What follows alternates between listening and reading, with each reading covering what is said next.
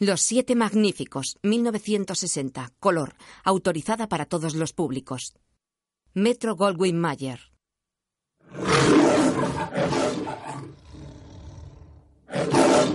The Mirish Company presenta.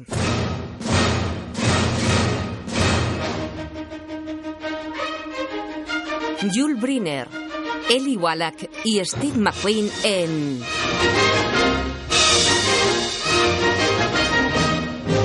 Los Siete Magníficos.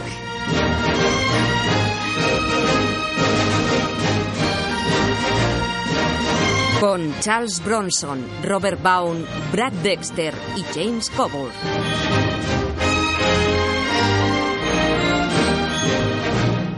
Campo de maíz recolectado con los tallos amontonados en gavillas.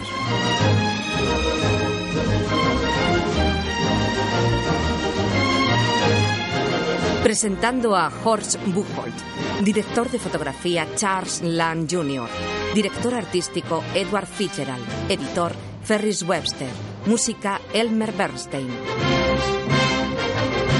Filmado en Panavisión. Junto al maizal hay una pequeña aldea de campesinos mexicanos dominada por una iglesia de estilo colonial español, ahora sucia y desvencijada.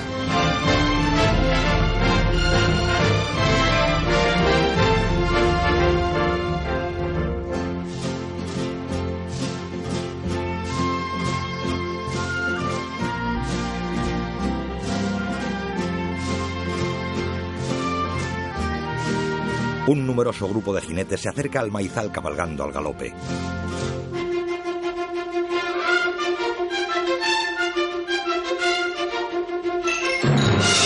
Guión William Roberts. Producida y dirigida por John Stardust. Tres campesinos que desfolian mazorcas bajo un chamizo ven a los jinetes.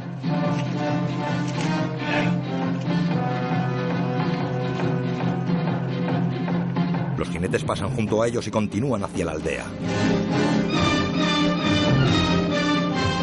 Los campesinos visten totalmente de blanco y llevan un sombrero de paja de ala ancha. Los jinetes visten de charros con amplios sombreros y cananas cruzadas al pecho. Su aspecto es desastrado y patibulario. Los campesinos se alarman al verlos.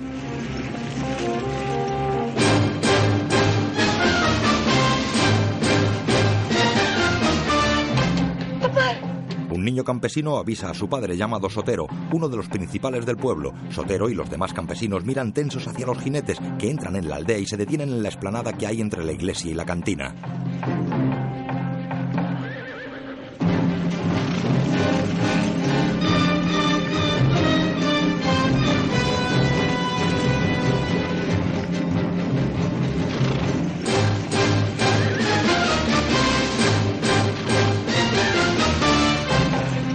Jefe de los jinetes, llamado Calvera, baja de su caballo y se dirige a Sotero, que está en su cantina. Sotero, querido amigo, ¿cómo estás? Le abraza, después se dirige hacia una tinaja con agua y se remoja la cara. ¿Quieres beber una copa? Anda por la cantina como si fuese suya. No tienes idea de la satisfacción que produce ver un pueblo como este. Sus hombres roban gallinas y sacos de cereales. Calvera arrampla con unas pieles colgadas en la cantina.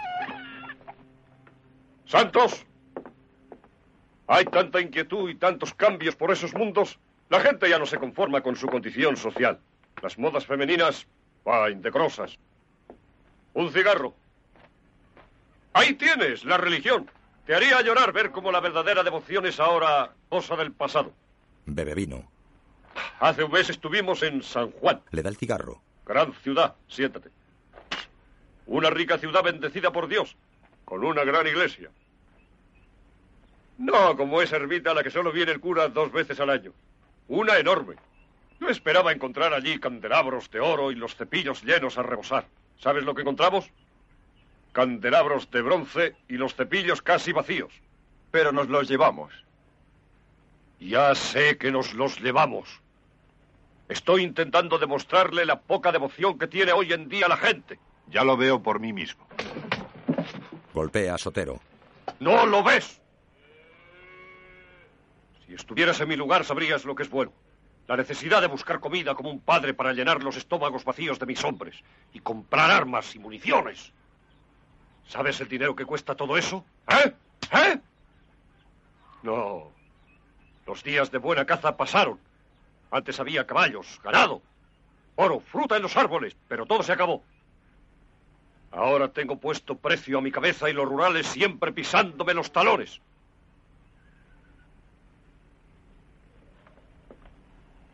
Bien, volveré. Ordena a sus hombres. ¡Dejadlo ya!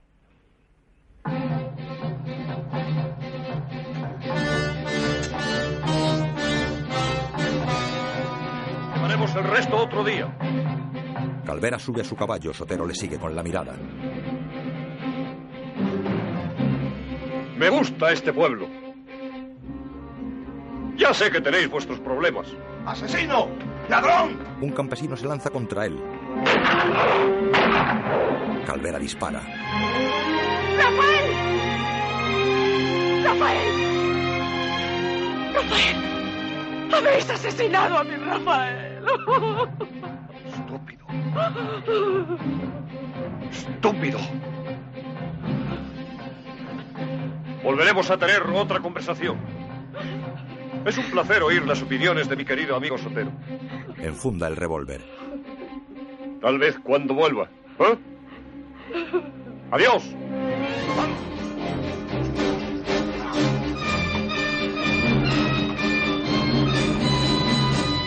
Calvera y sus secuaces se alejan del pueblo al galope.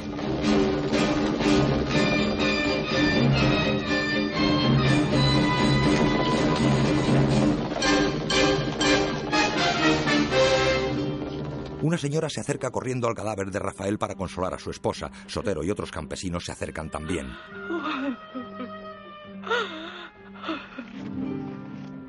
Vamos, ayudadme. Mi Rafael. Se llevan el cadáver a una casa.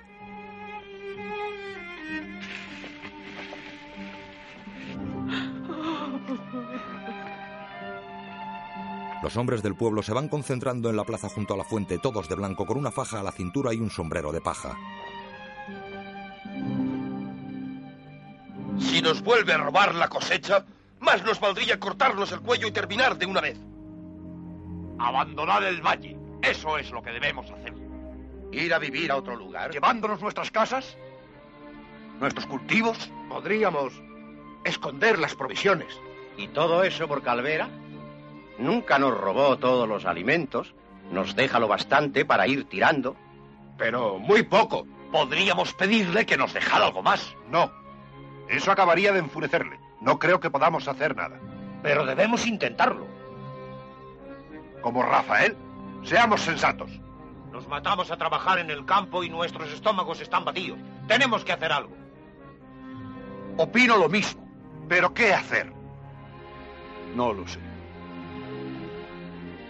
Habla Hilario, de aspecto bonachón y bigote lacio. Preguntémosle al abuelo. Él nos lo dirá. Hablan con el abuelo. Luchad. Debéis luchar.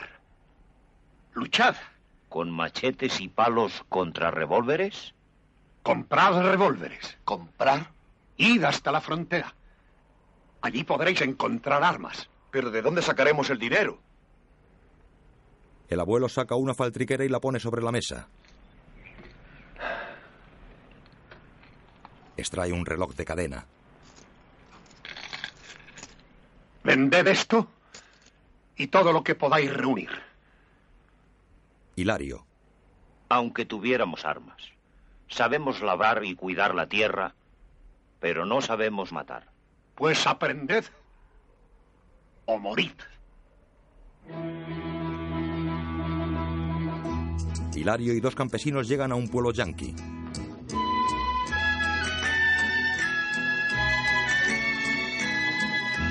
Cabalgan por la calle central. Los vaqueros les miran indolentes desde los soportales.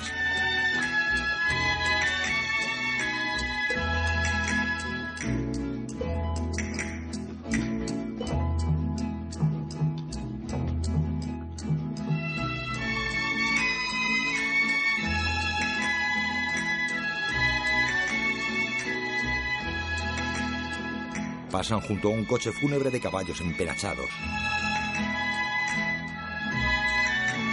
Dos hombres trajeados se acercan al coche fúnebre. Sale el dueño de la funeraria y se dirige a ellos. Oiga, le estaba esperando. Ha hecho usted un buen trabajo. Lo siento, amigo, pero no habrá entierro. ¿Qué? Oh, la tumba está acabada y el, el difunto tan preparado como pudiera dejarlo un embalsamador, pero no habrá entierro. ¿Qué pasa? ¿No le he pagado bastante? No, no es cuestión de dinero. Por 20 dólares enterraría a quien fuese hasta con música. Pero no habrá entierro.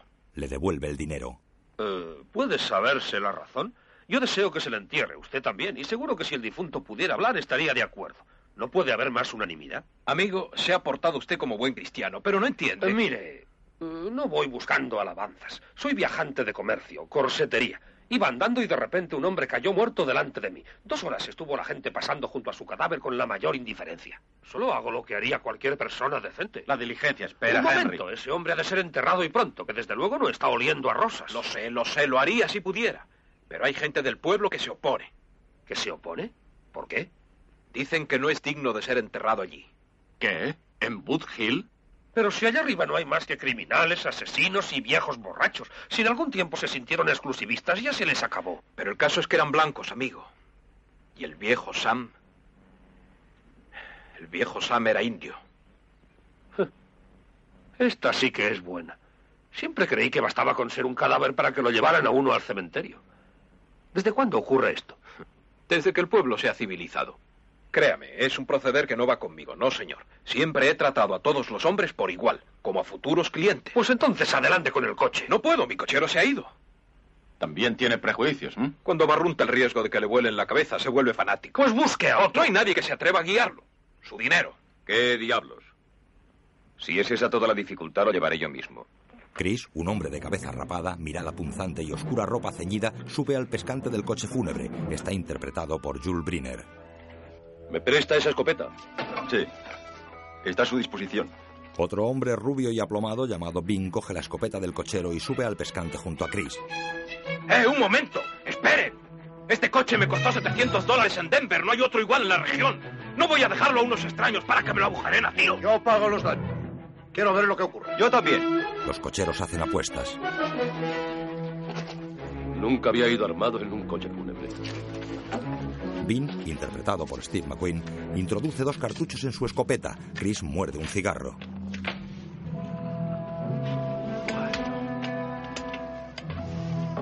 A ver qué pasa. Chris pone en movimiento el coche fúnebre. Los hombres del pueblo observan con expectación.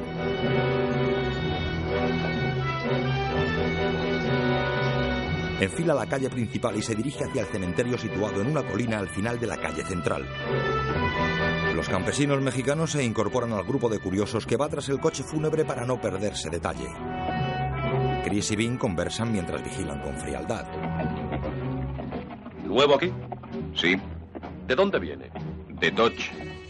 ¿Y usted? De Tombstone. ¿Hay peleas en Dodge? Ajá. ¿Y en Tombstone? Lo mismo. Todo el mundo arregla así sus diferencias. Igual en todas partes. Amigos de los indios. Calma. Es solo el viento. Llegaremos allí. No, no es llegar lo que me preocupa, sino que tenga que quedarme.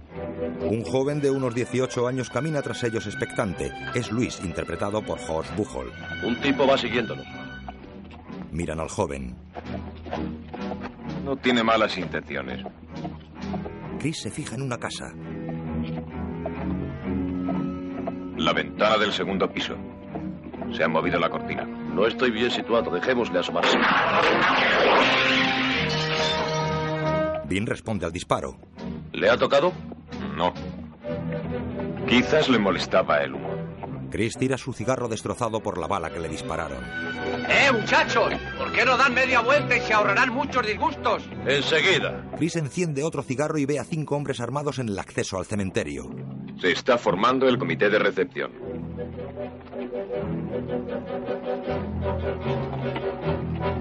Los cinco hombres se sitúan cortándoles el paso.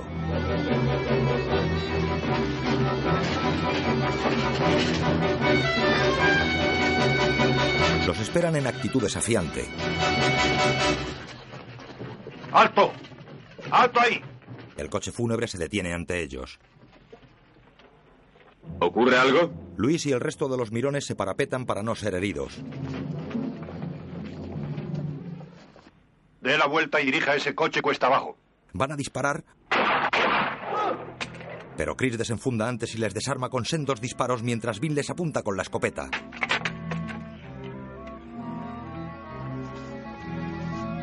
Chris se vuelve hacia los mirones. Necesito seis hombres.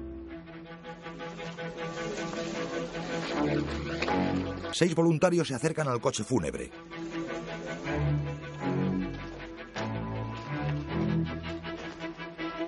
Chris enciende su cigarro puro mirando desafiante a los cinco contendientes, dos de los cuales se sujetan sus brazos heridos por las balas.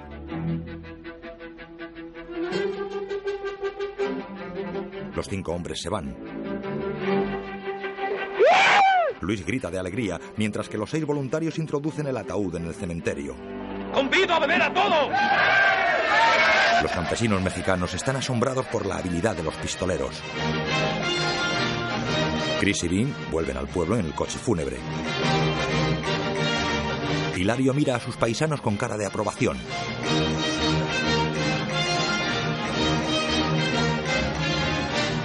Dejan el coche en la puerta de la funeraria y bajan.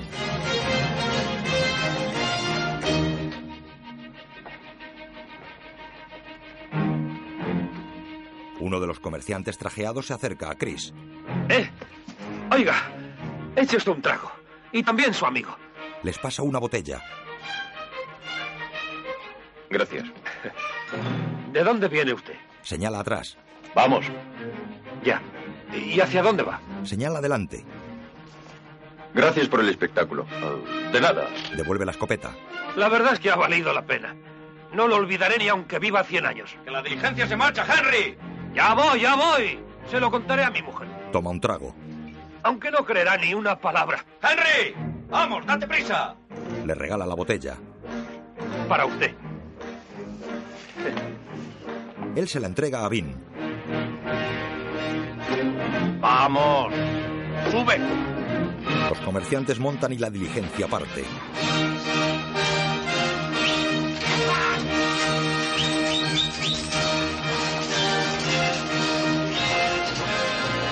Chris muerde su cigarro y Vin bebe a gollete. ¿Hacia dónde se dirige? Hacia el sur, más o menos. ¿Y usted? A la deriva. ¿Hay algo a hacer aquí? Sí, empleado de comestibles o matón en uno de esos bares de ahí enfrente. Ya. Bueno, hasta la vista.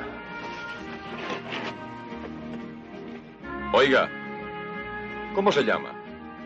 Digamos, Vin. ¿Y usted? Chris.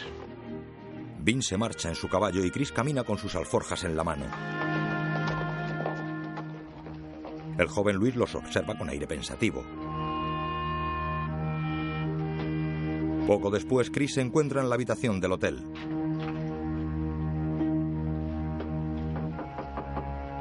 Chris prepara su pistola encima de la cama y se coloca en actitud de alerta cerca de ella.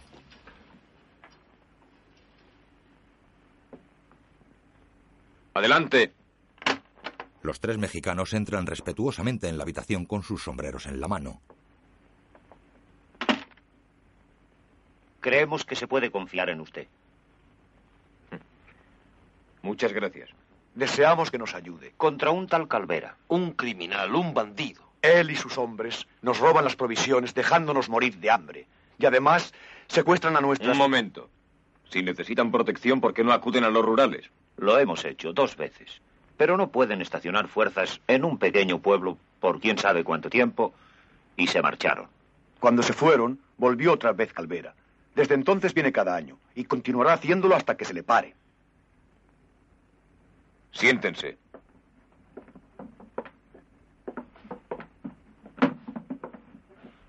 Necesitamos ayuda. Tenemos que comprar armas, pero no entendemos nada de eso. ¿Querría comprarlas usted? Las armas son caras y difíciles de adquirir. ¿Por qué no contratan hombres? ¿Hombres? Armados. Hoy resultan más baratos que las armas. ¿Iría usted? Sería una bendición que fuera a ayudarnos. No. Lo siento, no me interesan las bendiciones. No, no, ofrecemos algo más. Le aseguramos la manutención. Y tenemos esto. ¿Qué es eso? Saca un atillo. Podemos cambiarlo por oro. Es todo lo que poseemos. Cuanto había en el pueblo de algún valor. Me han ofrecido mucho por mi trabajo. Pero nunca todo. ¿Será suficiente? Mire usted, si lográramos ahuyentar a los bandidos, la vida podría ser muy buena en nuestro pueblo. Pero tal como está, por nosotros aún podríamos aguantar algo. Pero los niños no. Lloran porque están hambrientos. ¿Y se dan cuenta en el pueblo de lo que significa empezar una cosa así? También lucharemos nosotros, todos los hombres. Cuando Calvera se aproxime, la campana de la iglesia dará la alarma. Lucharemos con armas si las tenemos. Y si no con lo que sea, con machetes, con hachas, con herramientas. Una vez que se empieza, se ha de estar dispuesto a matar y volver a matar. Y seguir matando hasta que desaparezca el motivo. Lo comprendemos. Nos hacemos cargo. ¿Todos los hombres en el pueblo piensan del mismo modo? Absolutamente todos. Veré lo que puedo hacer. Gracias. Un momento. No he dicho que iré. Haré correr la voz de que necesitan hombres. No será difícil encontrarlos aquí. Todo el mundo lleva revólver. Claro, como llevan pantalones, ya se sabe. Pero que sirvan, eso ya es otra cosa. ¿Y cómo puede usted saber si sirven? Hay manera. Poco después. Chris y los mexicanos están en el reservado de una cantina. Adelante. Entra el joven Luis. Se dice que anda usted buscando hombres. Así es. Que sepan manejar eso. Yo sé hacerlo. ¿Rápido? Pruébeme. De acuerdo. Avanza un poco. Pon las manos así. Separa las manos. Da una palmada. Más rápido. Tan rápido como puedas. Chris interpone la pistola entre las manos. El joven queda impresionado por la rapidez con que Chris sacó su revólver. Inténtalo. Chris palmea y Luis no consigue siquiera sacar su revólver.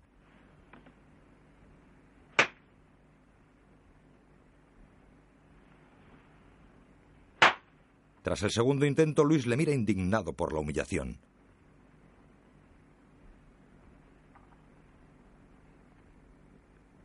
Aprieta los labios, da media vuelta y se marcha. Chris se sienta sobre la mesa y se sirve un vaso de vino.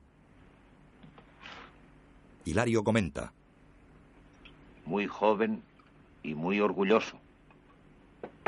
Sí, los cementerios están llenos de hombres que fueron muy jóvenes y muy orgullosos.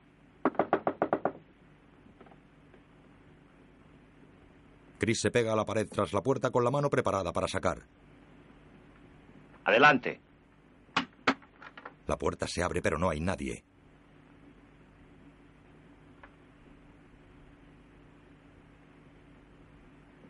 Extrañado, Chris se asoma.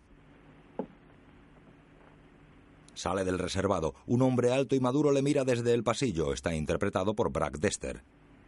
Ahora sin trucos, Chris. Harry. Celebro volver a verte, Chris. ¿Qué estás haciendo en esta pocilga? Ah, me han dicho que puedes dar trabajo. No a un hombre de tu categoría. Un billete de a dólar me parece tan grande como un cubrecama. Se trata de muy poco dinero, Harry. Veinte dólares, comida y seis semanas disparando en defensa de unos granjeros. Viejo tunante. Qué bien disimulas. Pero conmigo no te vale. Oye, Harry. Harry le corta el paso y cierra la puerta del reservado. Eh, con permiso. Ah, de acuerdo. Eso es lo que está a la vista. Pero ¿qué hay debajo? Solo lo que te he dicho. Oro, ganado, unas minas. Solo lo que te he dicho. Bien, no importa. Me lo dirás cuando puedas. No, Harry. No vayas a figurarte más de la cuenta. Ya te he dicho que no importa, cuenta conmigo. Viejo zorro.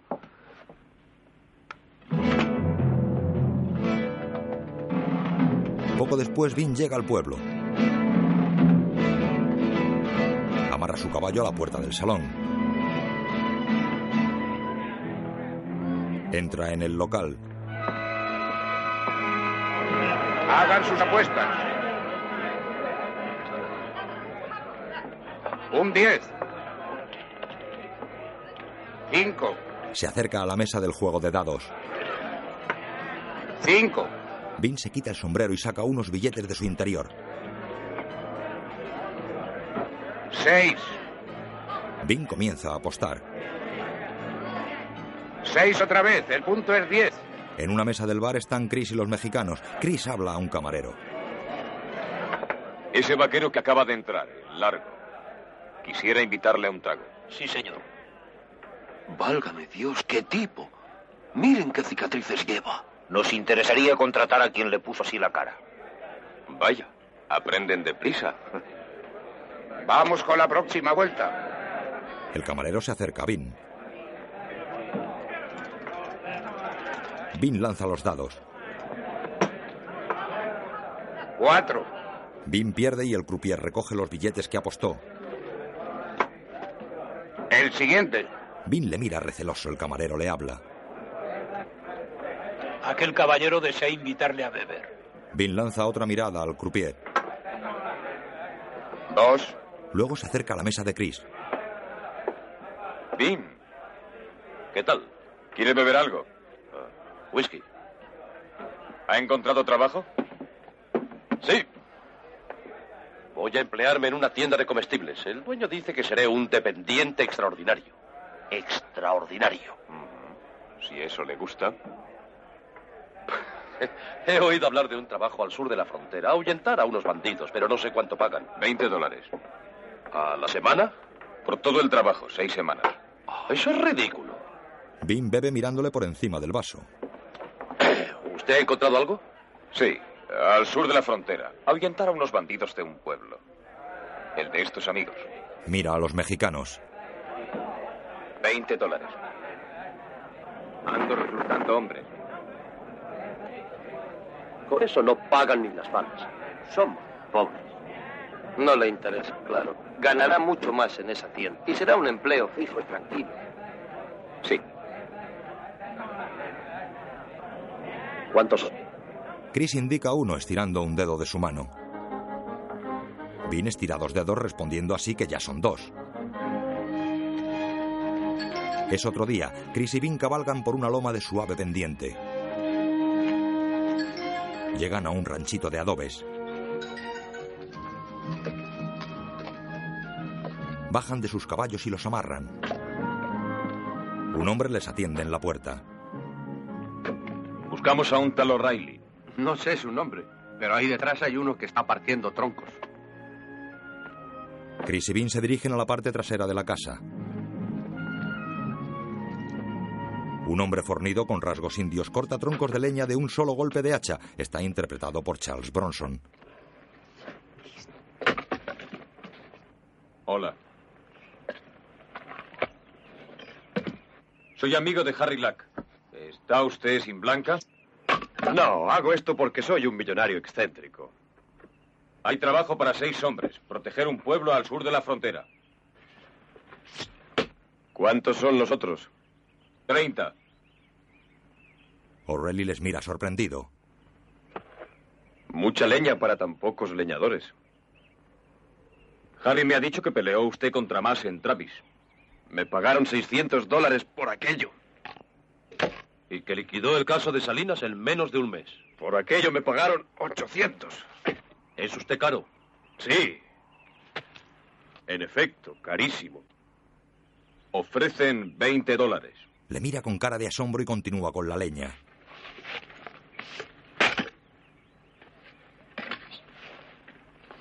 Chris y Vin se dan media vuelta y se alejan.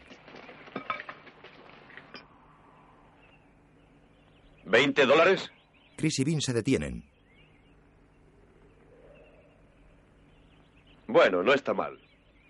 ¿Dónde lo encontraré? Aquí. Después, un grupo de vaqueros discuten en la estación de ferrocarril. Insisto en que no es cierto. Él ha dicho que sí. Si lo ha dicho, es un embustero. No tan alto, te puede oír. Que lo oiga, se lo diría en su propia cara. He de cobrar el sueldo de dos meses y lo apuesto todo a que no. Bueno, no lo apuestes conmigo. Ni conmigo. Te repito lo que él dijo y le creo. Pues uno de los dos es un estúpido. En este caso, tú. El vaquero se dirige hacia un joven alto y desgarbado que reposa apoyado en la valla. Es Brid, interpretado por James Coburn. ¡Brid! ¡Brid, despierta! Te estoy hablando, mírame. Brid levanta displicente el ala de su sombrero para mirarle. Filin me ha contado lo que dijiste, y yo digo que no es cierto. Brid vuelve a taparse los ojos con el sombrero y sigue durmiendo. ¿Qué te pasa? ¿Tienes miedo de llevarme la contraria? Vuelve a levantar el ala de su sombrero y se pone en pie, delgado y deslizante como una serpiente.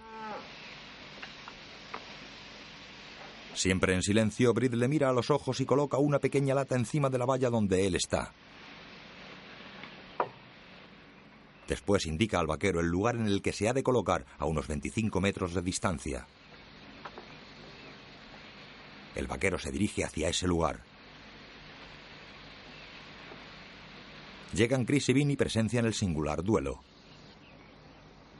Brid hace señas al vaquero para que se pegue a un poste de telégrafos que tiene cerca. ¡Dispara! Un tercer hombre da la señal disparando. Brid lanza un cuchillo que se incrusta en el poste y el hombre derriba la lata. Brid coge su cuchillo. He ganado yo. Debes confesarlo. Brid se aleja en silencio. ¿Y bien? Bailen, ¿qué dices ahora? Eh? No lo sé, está un poco confuso. ¿Confuso? ¿Qué quieres decir? No tenéis ojos. Habéis visto que he ganado. El vaquero se acerca a Brid iracundo. Díselo tú. ¿He ganado o no? No. Brid vuelve al lugar donde descansaba con una taza de café en la mano. Se sienta. El vaquero se acerca a Brid y le da con el pie. Oye una cosa. Brid se oculta los ojos con el sombrero.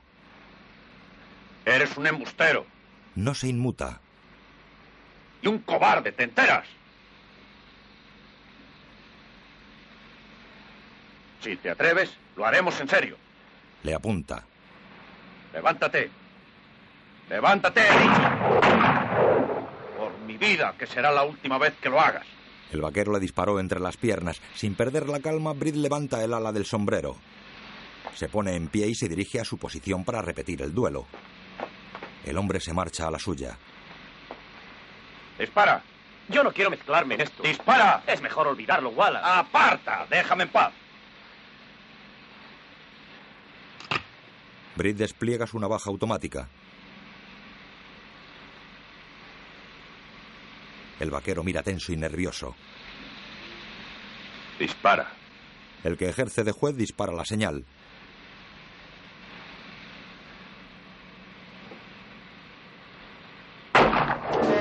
El cuchillo alcanza el cuerpo del vaquero antes de que pueda disparar.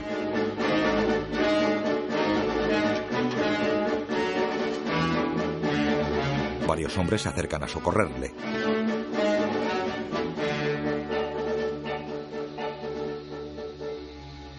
Brid coge su silla de montar y se marcha. Ve a Chris. Brid. Chris. He de hablar contigo. Es de noche. Chris y Bean llegan a la cantina donde esperan los mexicanos. ¿Ha tenido suerte? Encontré un hombre perfecto. Con el cuchillo y con el revólver. No le interesó. ¿Le pareció poco dinero? Eso no le importa. ¿Un hombre al que no le importa el dinero por hacer un trabajo así? Los hombres no somos todos iguales. Algunos trabajan por la paga. Otros eh, solo porque disfrutan con el peligro. Y con el placer de la lucha. Si es tan bueno con el cuchillo y el revólver, ¿con quién va a competir? Consigo mismo. Llega el joven Luis. ¡Usted! Señala a Chris y se acerca a él tambaleándose borracho. Le ando buscando. Oh, mira quién ha venido. ¿Quién ha venido? Dígalo. Una palmada, ¿eh? Una palmada y ni siquiera pude desenfundar. Un hombre que le admira y le respeta, que estaría orgulloso de trabajar a su lado. Y, y, y me pone en ridículo con un estúpido juego de niños. Bueno, chico, ya basta. Déjame en paz, ¿quiere? Habló el tabernero. O'Reilly y Harry miran desde otra mesa. Vamos a ver. Demuéstreme ahora lo rápido que es. Nada de trucos, ¿eh? Nada de palmadas, nada de todo eso. Solo desenfundar. Vamos. Desenfunde el revólver. Un mexicano. Lárgate, matón. No vuelva a repetir eso, ¿me oye? Y apártese de mi camino, sucio granjero. Harry se levanta y Luis le apunta. Vin pide calma con un gesto.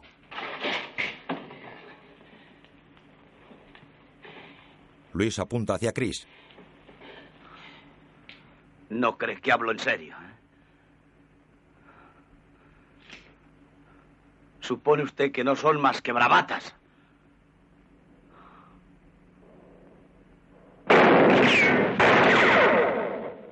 Dispara rozando a Chris para provocarle, pero este sigue fumando impasible, lo cual desconcierta aún más al joven. Levántese. ¿Me ha oído? Chris no se inmuta. ¡Levántese y míreme! ¿Me oye?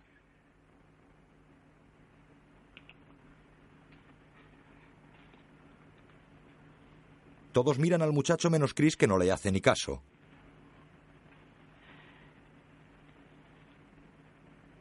Miran a O'Reilly y Harry, el cual se centra en su jugada de cartas. Mira a Vin que bebe un trago de whisky sin quitarle ojo. Luis pierde el equilibrio y cae sobre la barra del bar. El revólver queda sobre el mostrador y pide al tabernero que se lo acerque. Démelo. Deme el revólver. Cae al suelo llevándose consigo varios vasos.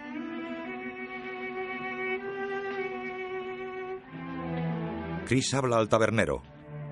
Siento lo ocurrido, amigo. Déjele dormir. Cuando se despierte, devuélvale el revólver y dele algo de beber. Le da una moneda, entra Brid. He cambiado de opinión. Vin estira cinco dedos de su mano. Vin y Chris llegan al hotel. Le espera un hombre en su habitación. Dice que es amigo suyo. Cruzan sus miradas y se dirigen al cuarto.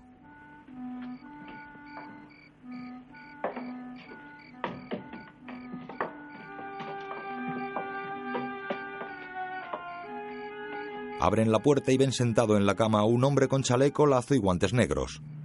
¿Te acuerdas de mí? El hombre con cierto aspecto de dandy es Lee, interpretado por Robert Baum. Sí. ¿Necesitas hombres para un trabajo en México? Así es. ¿Cuánto tiempo? Cuatro o seis semanas. Me va bien. ¿Cuánto representa ese trabajo? Creía que andabas buscando a los hermanos Johnson. Ya los encontré. ¿Cuánto dan por ese trabajo? Veinte dólares. Salimos mañana. Necesito el dinero antes de salir. Tengo que pagar la pensión de estos dos últimos días. ¿Veinte dólares? Debe de estar viviendo a lo grande. Sí. Tengo el rincón más elegante de ese cochino tugurio de ahí enfrente. Eso y un plato de guisantes. Diez dólares al día. Ya. Todo el mundo aprieta cuando uno está en las últimas. Al sur del pueblo hay el cauce de un río. Recógeme allí. Sale de la habitación. Chris estira seis dedos de sus manos. Vin hace un gesto de duda. Es un buen tirador. Y no vamos a ningún baile de sociedad. Los seis pistoleros de Chris y los tres mexicanos se dirigen hacia el sur. Cabalgan por tierras áridas, donde predomina el matorral seco y hay pocos árboles. Vin mira hacia un jinete que le sigue a cierta distancia. Chris. Ya sé, ha unido esta madrugada. ¿Tienes idea de quién pueda ser? Sí, aquel chico que estaba en el bar. No acepta un no como respuesta. No parece muy sensato, ¿eh?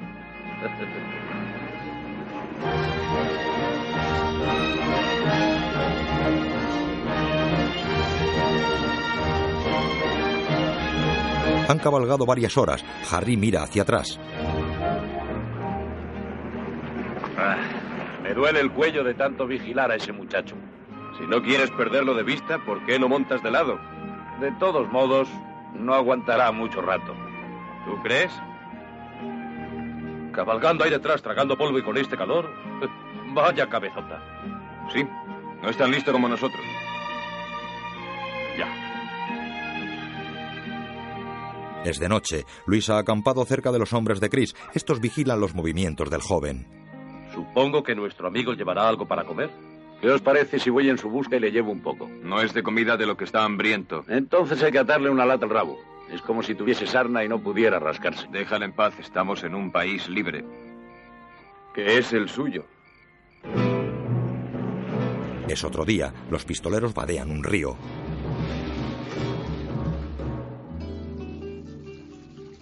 Mientras el joven Luis pesca con las manos en un arroyo. Atrapa un pez.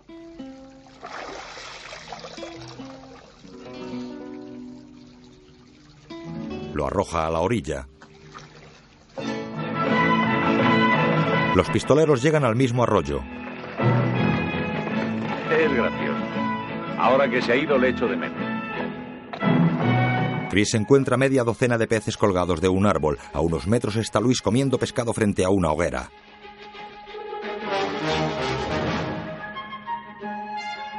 Chris le mira sonriente. El joven le muestra el pescado que come. Chris le hace una señal con el brazo para que cabalgue junto a ellos.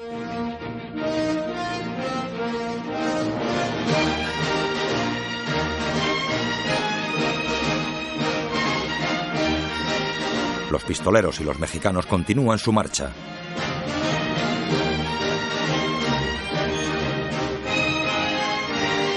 Luis cierra ahora la comitiva.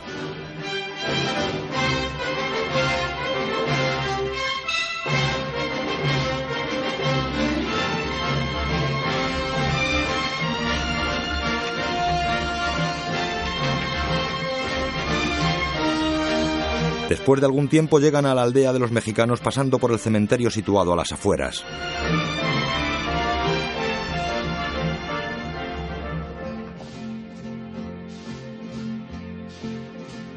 Las casas del pueblo son de adobe y tienen el techo de paja. Delante de cada casa hay un cobertizo a modo de porche y en la parte de atrás un recinto vallado donde tienen el establo o un pequeño huerto.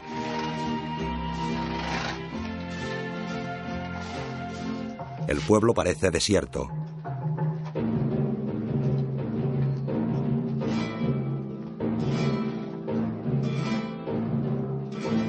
Hilario comenta. ¿Dónde se habrán metido? ¿Por dónde andará la gente? Luis, Antonio, Demetrio, Emilio, Sotero. ¿Qué clase de recibimiento es este? Salid a darles la bienvenida antes de que se nos caiga la cara de vergüenza. Hilario, para ya de gritar. El abuelo sale a recibirlos. Hilario baja del caballo. ¿Cree que esto es una bienvenida? ¿En qué estarán pensando? Vengan, deben de estar sedientos. Chris desmonta. Han de perdonarles. Son granjeros, ¿sabe? Tienen miedo de todos y de todo. Miedo de que llueva y de que no llueva. De que el verano sea caluroso y el invierno helado. Si no tiene cerdos y gallinas, el granjero teme morirse de hambre. Y si los tiene, teme que se le mueran por falta de alimento. no necesita disculparse. No esperábamos flores ni discursos. Mañana es el aniversario de la fundación de este pueblo. Habrá una bonita fiesta. Podrán verles bajo un mejor aspecto.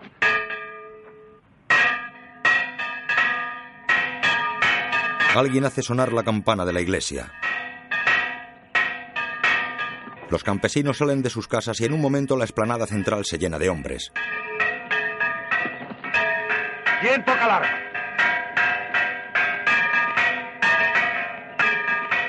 ¿Quién toca el arma?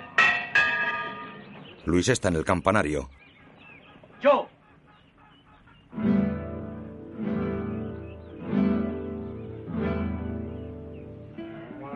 Baja del campanario, sale a la explanada y se dirige a los campesinos.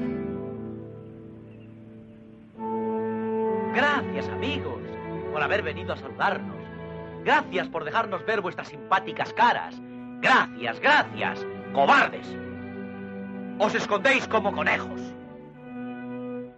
Hemos cabalgado durante días para llegar a este pueblo infecto. Venimos dispuestos a arriesgar nuestras vidas para ayudaros y en vez de salir a recibirnos, El abuelo le mira divertido. os escondéis de nosotros. Se sube al borde de la fuente. Ah, pero será diferente cuando os veáis en peligro, ¿no? Cuando podáis perder vuestras preciosas cosechas. Entonces nos buscaréis. ¿Eh? Ya. Habla a Sotero que baja la cabeza. En fin, aquí estamos mis compañeros y yo, y aquí nos quedamos. En cuanto a vosotros, demostrad que sois dignos de que hayamos venido en vuestra ayuda. Y ahora, volved a vuestras casas, a vuestro trabajo. ¡Vamos! ¡Podéis iros! Os enseñaremos cuándo y cómo hay que luchar. ¡Volved a vuestras casas! ¡Vamos! ¡Moveos! Mira orgulloso a Chris, el cual intercambia miradas divertidas con Vine e Hilario.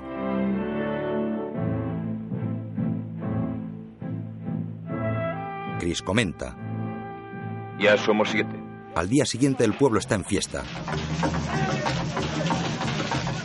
Un hombre que lleva en la cabeza un toro de cartón con una estructura cargada de tracas y fuegos artificiales embiste a sus paisanos que le torean con pases rituales.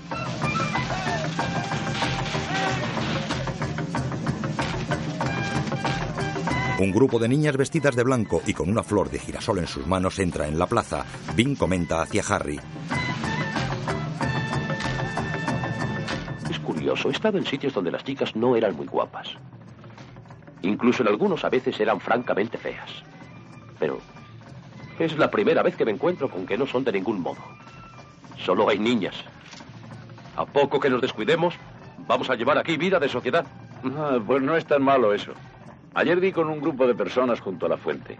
Estuvimos hablando del tiempo y no nos separamos hasta anochecido. En la procesión hay un grupo de músicos y otro de indios con vestimentas aztecas.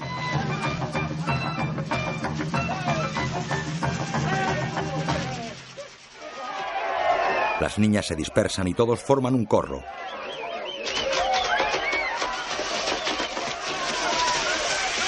En el centro está el hombre con el toro en la cabeza y la traca encendida.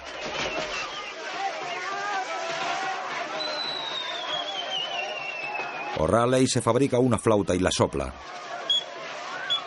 Una niña india con trenzas y volantes blancos lo mira.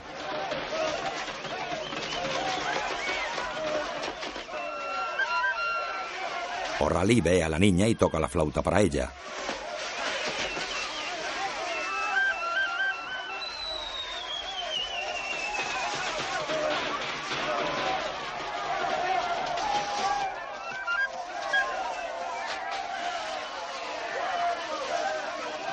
Le ofrece la flauta.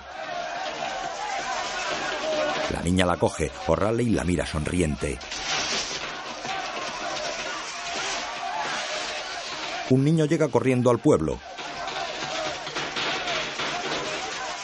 Luis, que está en un árbol, ve al niño y se inquieta. El niño se dirige hacia Hilario y le comenta algo al oído. Hilario le pasa la información a Chris.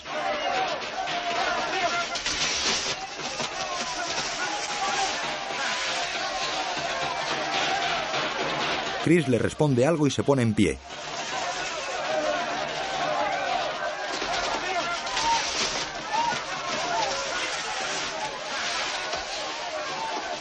Bean y Harry ven a Chris y se ponen en pie.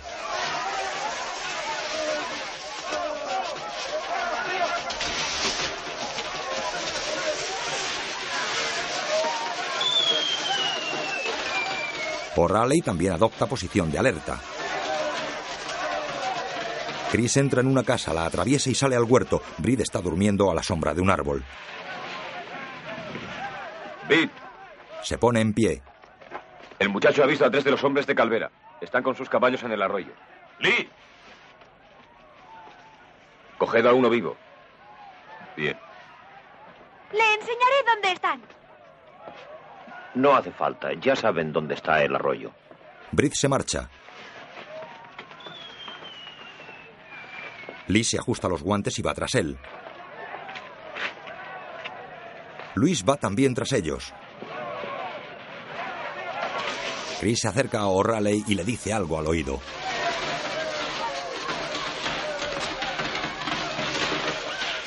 Tras escucharle, O'Reilly se aleja despacio sin levantar alarma.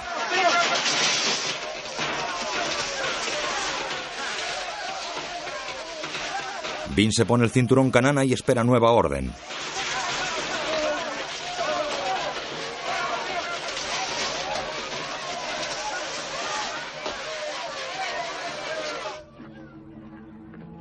Brid y Lee suben por una colina cercana al arroyo.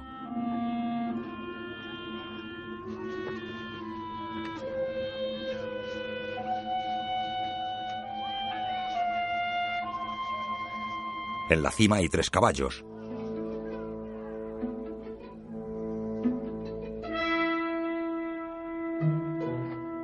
Brit llega hasta los caballos pero no encuentra a nadie. Lee aparece tras unos matojos, siempre con sus guantes negros. Brit se sienta bajo un árbol.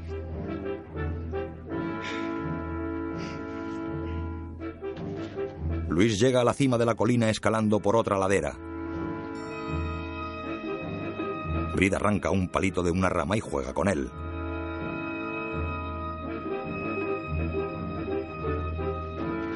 Luis se tumba en el suelo con la pistola en la mano y vigila a sus compañeros.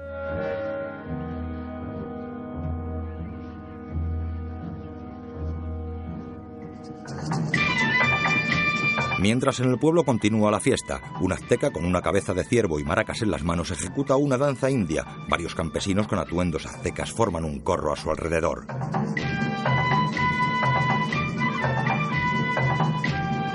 O'Reilly vigila desde lo alto del campanario.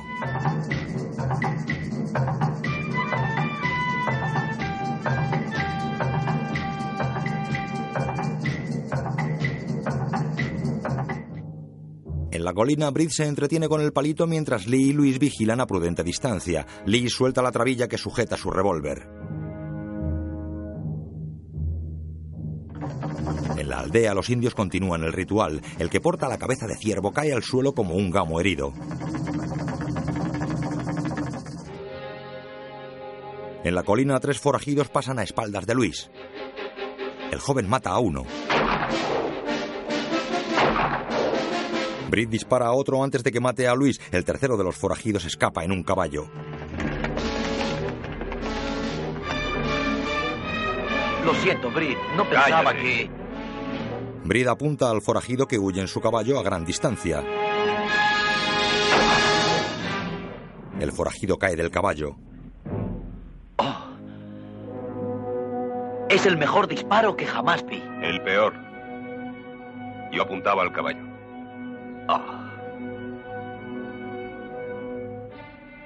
En el pueblo la danza ha terminado. Todos se han quedado estáticos al oír los disparos.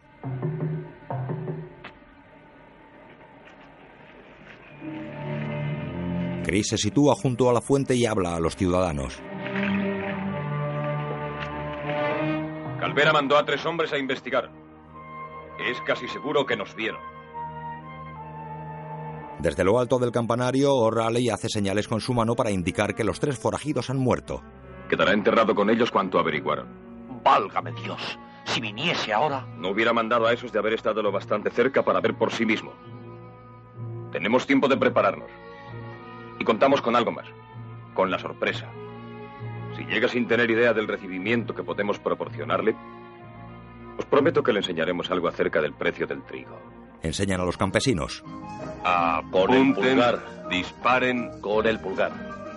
Carguen. Apunten, disparen. Carguen. Estése quieto. Está perdiendo la primera oportunidad y puede no tener una segunda. Apoye la culata en el hombro. Si no lo hace, ocurrirán dos cosas. Una, que perderá una bala. Y otra, que se romperá el brazo. Cierre el ojo derecho. Por los puntos de mira este y este, enfile el blanco. Dispare. ¿A aquella roca? No, a aquel hombre al que va a matar. Bravo. Si tuviéramos más armas, imaginen lo que podríamos hacer. Ya las tendrán. ¿De qué modo? Como obtuvieron estas, de los hombres de Calvera. Los tres que nos espiaban nos las dieron. Como tres bondadosos reyes magos. Por la noche construyen una barricada alrededor del pueblo. Si después de todo esto Calvera no viniese, qué esfuerzo tan inútil. Harry está solo con tres campesinos. Muy astuto ese zorro de Calvera, ¿eh? No, no es un zorro, es un coyote. ¿Cómo averiguaría lo de la mina de oro? ¿Mina de oro? ¿De qué mina está hablando? Ya saben, la de las montañas. ¿En nuestras montañas? Nunca hemos tenido por aquí una mina de oro. Ahora que recuerdo, era de plata. ¿Qué ocurrió con ella? Tampoco tenemos ninguna de plata.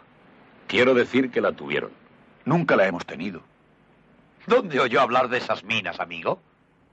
Eh... Bueno, muchachos, más trabajo y menos charla.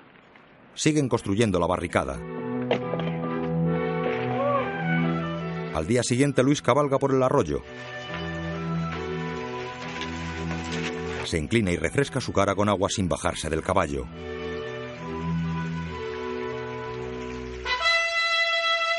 Ve un toro frente a él.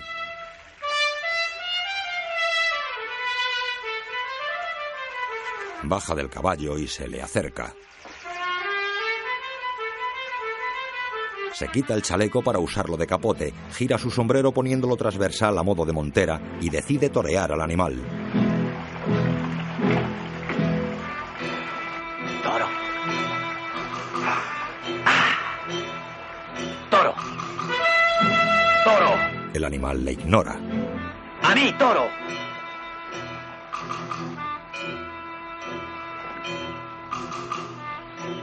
Toro. Se acerca hasta situarse a medio metro del toro y se arrodilla.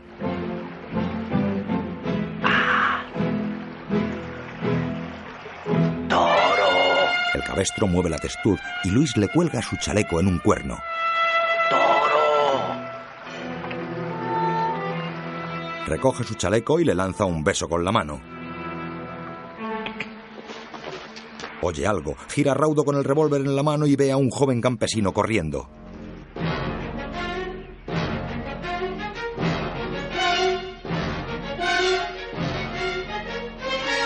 Luis guarda la pistola, se pone su chaleco y sube al caballo de un salto.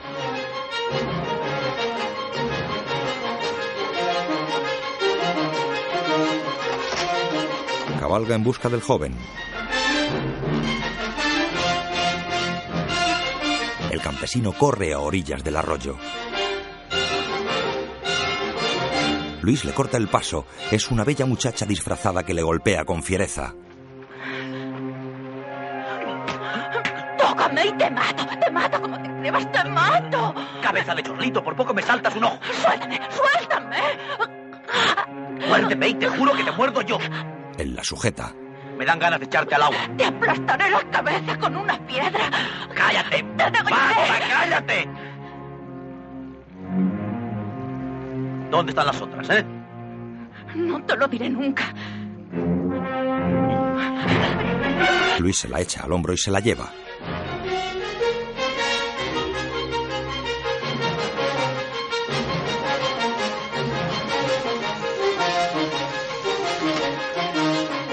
mientras los hombres de Chris y los campesinos cavan una zanja muy larga.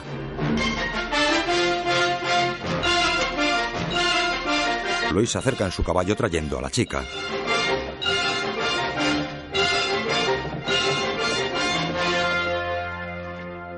Mira lo que he encontrado. Baja a la chica, Bing queda estasiado. Ah, pero... ¿Quién es? Es del pueblo. Chris se dirige a Hilario.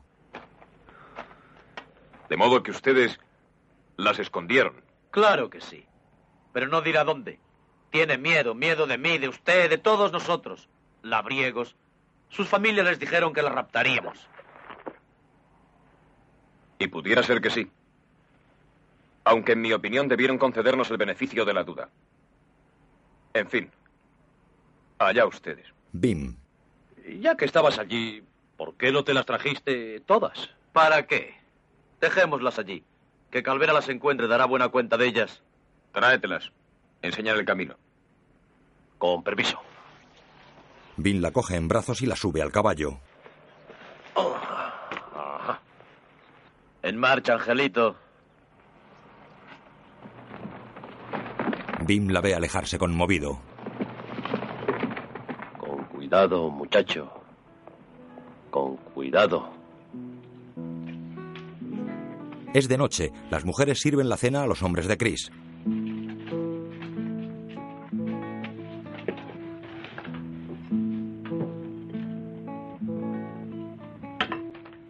La joven campesina que encontró en el arroyo sirve comida a Luis.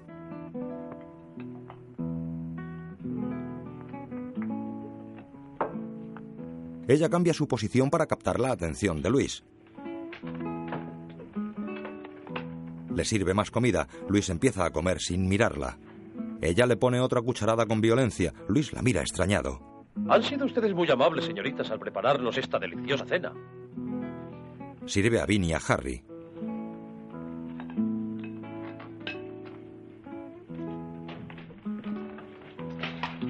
Llega O'Reilly. ¿Cómo está eso? Estupendo. Pollo enchilado, carne asada y arroz blanco. Mm, Parece bueno. Sí, esta gente sabe cocinar. Sírvete, hay toneladas. ¿Sabéis lo que los del pueblo están comiendo desde que llegamos nosotros? Tortas y unas pocas judías, nada más. Dejan de masticar, después reparten su comida a los niños. Muchas gracias. De nada, Gracias. de nada, Gracias. de nada. Oye, ¿no tienes una hermana mayor que sea guapa? No, señor. Muchas gracias. De nada, hija. Muchas gracias. De nada. Practican. Dos, tres, cuatro. Uno, dos, tres, cuatro. Uno, dos, tres, cuatro. Uno, dos, tres, cuatro. Uno, dos, tres, cuatro. Uno, dos, tres, cuatro. Uno, dos, tres, cuatro. Dispare. Miguel, ¿no le he dicho que sujete con fuerza el arma? ¿Eh? Procure que no se le mueva lo más mínimo. Es que, es que me pongo nervioso. Pues entonces tranquilícese. Esta vez sujete sin rigidez pero con fuerza. Dispare. ¡Sujételo! Bueno, mire. No lo use para disparar. Coja el rifle así y utilícelo usted como una porra. ¿Entendido? Entendido. ¡Flaco! Muchas gracias. Brit prepara una red. Tensad la red. Tire fuerte. Vale. El abuelo está cosiendo en su casa. Chris y Vin le hacen una visita.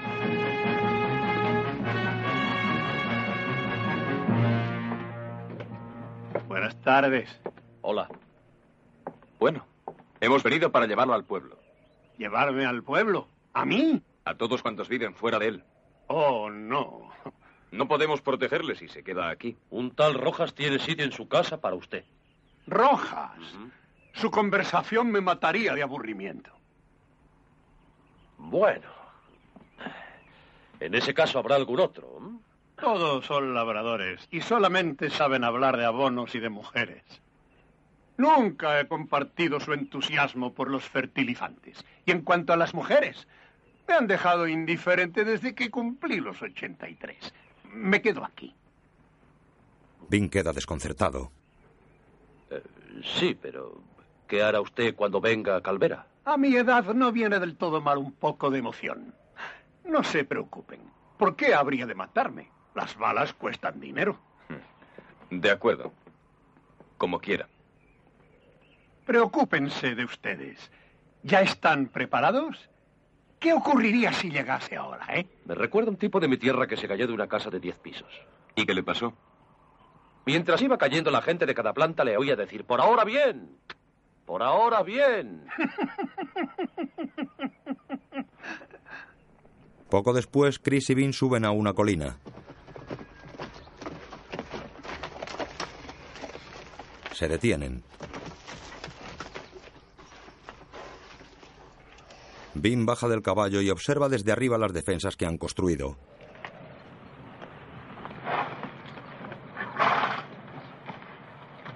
Lo primero que verán será aquella zanja. Mejoras de regadío.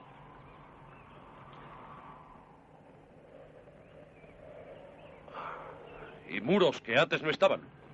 Nuevos edificios. Eh, Chris.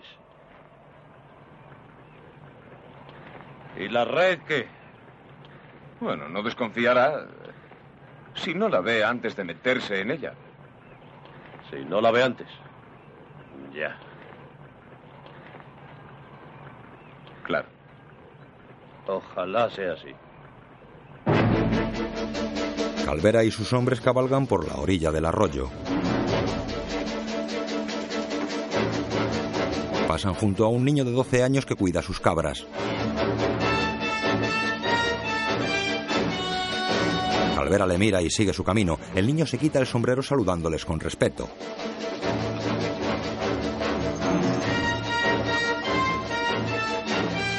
Aprovechando el movimiento de saludo, el niño hace señales a otro chico que está en la cima de una roca. A continuación, el de arriba hace señales con el sombrero. Otro niño ve las señales desde el arroyo y corre. Las mujeres lo ven y dejan de lavar la ropa. El niño sube a un muro de piedras y hace señales a su vez. Finalmente, un último niño de la cadena hace señales a los del pueblo. Chris lo ve. Los campesinos salen a la explanada. Después cada uno corre hacia su posición.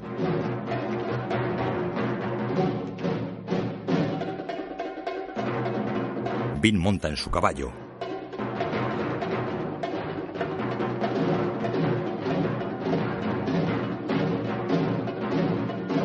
Chris permanece en medio de la plaza, suelta la trabilla de su revólver y acaricia la pistolera. Calvera y sus hombres se acercan al pueblo.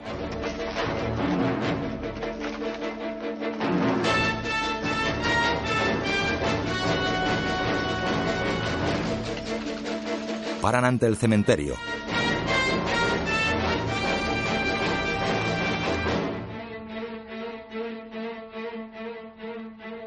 Entran en la explanada.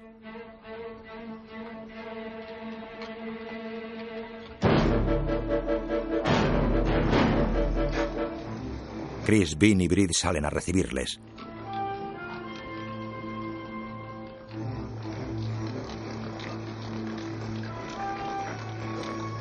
Calvera y sus hombres se detienen frente a ellos.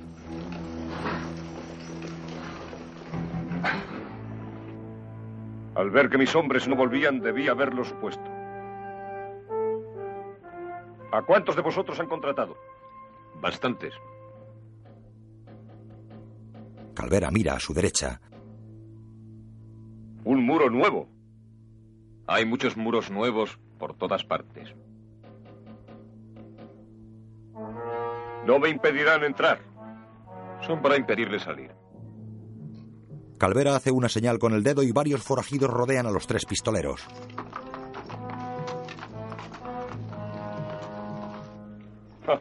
¿Habéis oído? Estamos cercados. Los 40. Por esos tres. ¿O son cuatro? Porque no pueden haber pagado a más. En grupo salimos más baratos. Harry y Lee. Cinco. Aunque sean cinco, no nos darán mucho trabajo. No habrá ningún trabajo si se largan. ¿Marcharnos? Voy a pasar el invierno en las montañas. ¿Dónde encontraré comida para mis hombres? ¿Por qué no la compra? O tal vez podrían trabajar. Luis y Brid. Siete. Bueno, aún no han resuelto ustedes mi problema. Resolver problemas no es asunto nuestro.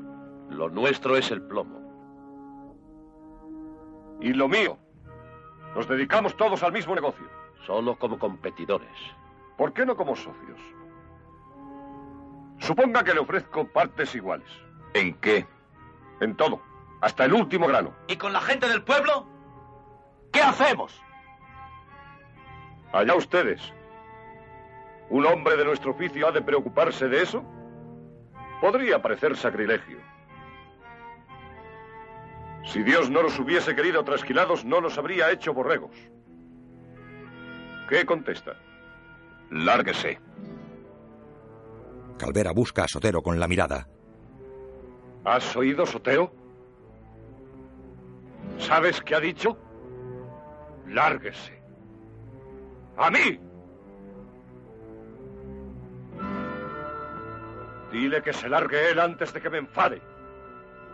Él y los otros.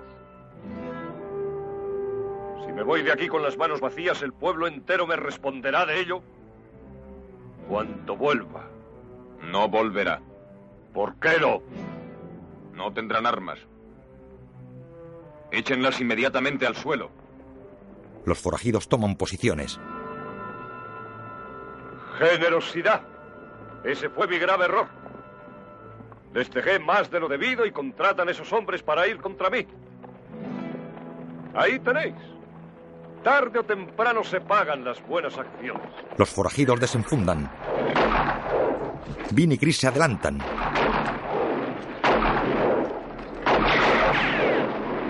Chris y sus hombres se parapetan rodeando la explanada y disparan a los forajidos.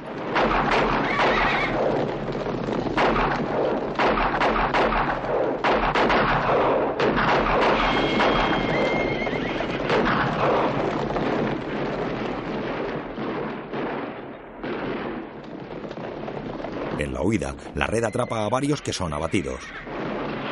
Los forajidos huyen al galope dejando algunas bajas. Hilario, y O'Reilly abaten algunos más.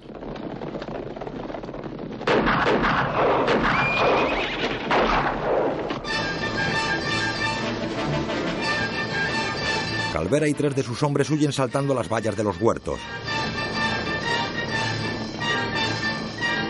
Vin sube a su caballo y va tras ellos.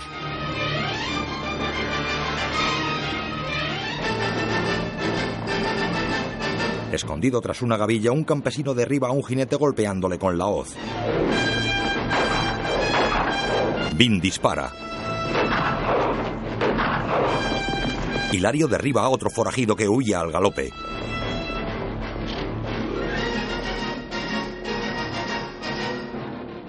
Calvera y sus hombres se alejan del pueblo. Vin baja de su caballo y los ve perderse a lo lejos.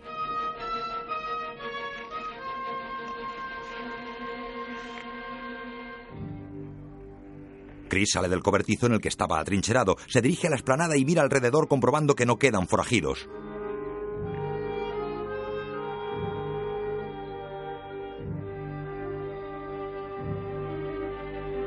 Saca los casquillos vacíos de su revólver.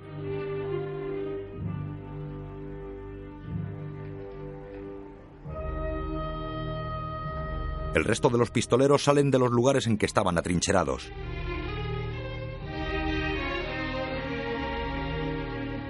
Los campesinos también salen.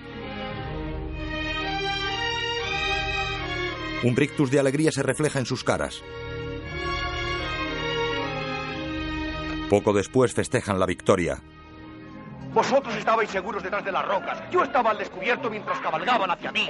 Eran diez y gritaban como diablos. La última vez que lo contaste solo eran Es cinco. que se le multiplican como conejos. ¡Diez! ¡Diez! Pongamos otro, ¿eh? Deja dos para que se las entiendan con nosotros. ¿Qué importa el número? Han recibido una buena paliza. Y si vuelven por aquí, recibirán otro. Les haremos pedazos. Les enteraremos a todos, incluido Calvera. Harry hace guardia. ¿Alguna señal? No. Qué mala suerte. ¿Qué cambio has hecho? Antes temblabas frente a un ratón. En la cantina, En mi vida pasé tanto miedo. Mis rodillas temblaban. ¡Qué cobardes hemos sido! Bueno, ahora nos dejarán tranquilos. ¿Estás seguro? Sí, desde luego. Ahora recorrerán otros pueblos donde los reciban mejor que nosotros. Eh, Señor, Sotero entrega jarritas de vino a Chris y a Bim. vecinos, por nuestros amigos.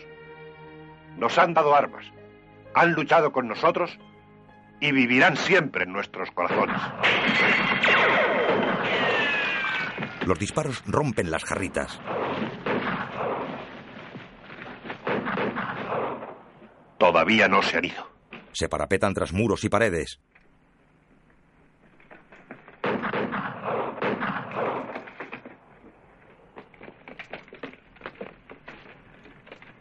Chris y Bim notean al frente. ¿Has visto los fogonazos? No. Diría que son dos. Tres. Luis salta del parapeto. A ese estúpido le volarán la cabeza. Luis vuelve a saltar y una bala le vuela el sombrero.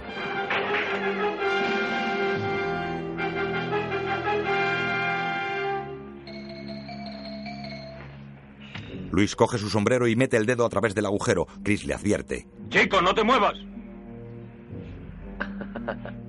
Tres. Tres.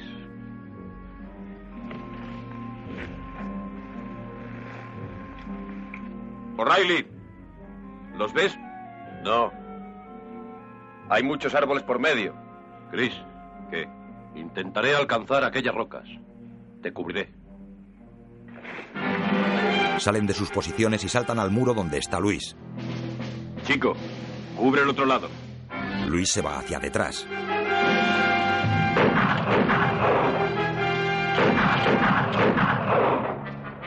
O'Reilly dispara cubriéndoles mientras los demás avanzan ascendiendo por unas rocas que dominan el pueblo.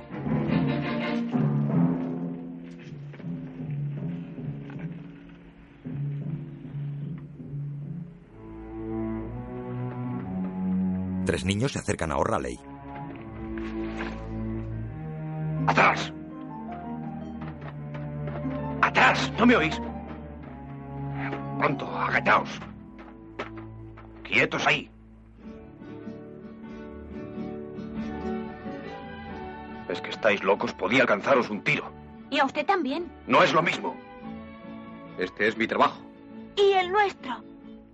Siempre nos dicen, escondeos, no os mováis, atrás, quietos, pero no tenemos miedo. Es muy valiente, se lo aseguro. Él también, todos, todos los chicos del pueblo.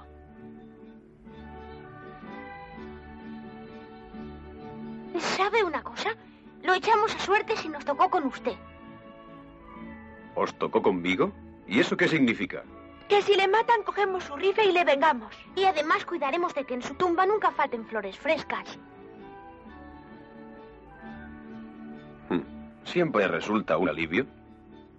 Ya te dije que lo agradecería. Espero que no os sentiréis muy decepcionados si fallan vuestros planes. En absoluto. Si vive seremos felices igualmente. A lo mejor más felices. A lo mejor. Mientras Hilario y Vin avanzan por el promontorio rocoso, se detienen y toman posiciones.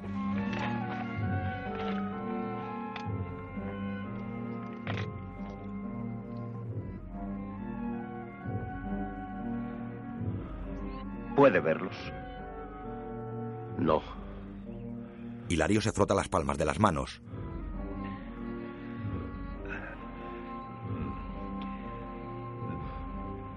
¿Le sudan? ¿Le sudan a usted las manos antes de una pelea? Siempre.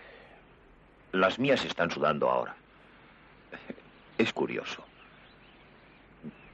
Garganta seca y manos húmedas. Parece que tendría que ser al revés, ¿no cree?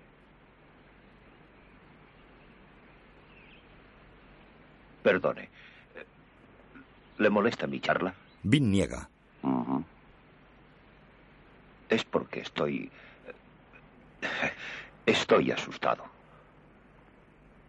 Hmm, Imagino que ahora siente no haber entregado sus cosechas a Calvera, ¿eh? Sí. Y no. Las dos cosas a un tiempo. Sí, cuando pienso que ahora no estaría aquí.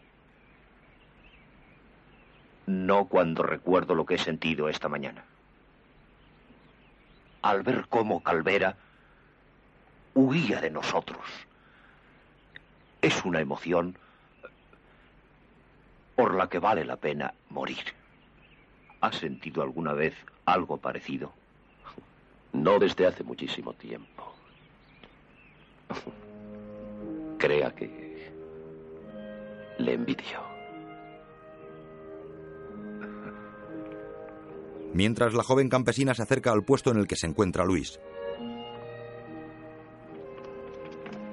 ¿A qué has venido aquí? No debías haber hecho lo que hiciste. Vete. No, no debes correr estúpidos riesgos. De acuerdo, no lo haré, pero vete. ¿Te duele? ¿Qué? Ella le acaricia la mejilla donde le pegó. Luis da un respingo.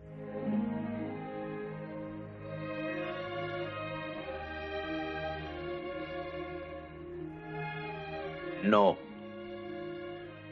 Siento mucho lo que hice, pero yo creí. Ya sabes lo que creí. Sí, sí, lo sé. No tenía miedo de ti. Es mi padre. Dice, mantente lejos de esos hombres. Son brutos, son crueles. Y tiene razón. ¿Lo oyes? Tiene razón. Y ahora vuélvete a tu casa. Está equivocado. Bueno, anda, ve a tu casa de todos modos. Antes no se entere de que estás aquí. Ya lo sabe. Me ha dicho que me castigaría por desvergonzada. Pero no me importa.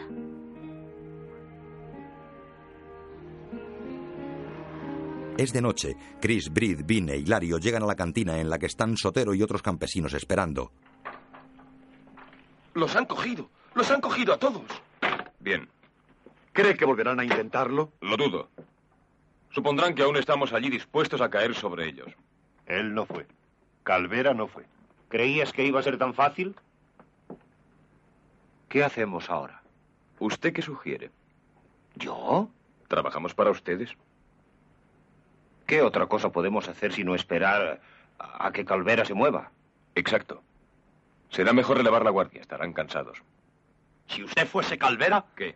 se marcharía, ¿verdad? Si hubiese usted pagado el precio que le hemos hecho pagar, se marcharía, ¿no? Seguramente, solo que... ¿Solo qué? Que yo no soy Calvera. Coge los rifles y las bandoleras y repártelos. Vamos a ocupar nuestros puestos. Hilario se va. Tras él sale Chris. Sotero ordena. Prepárales comida. Deben de estar hambrientos.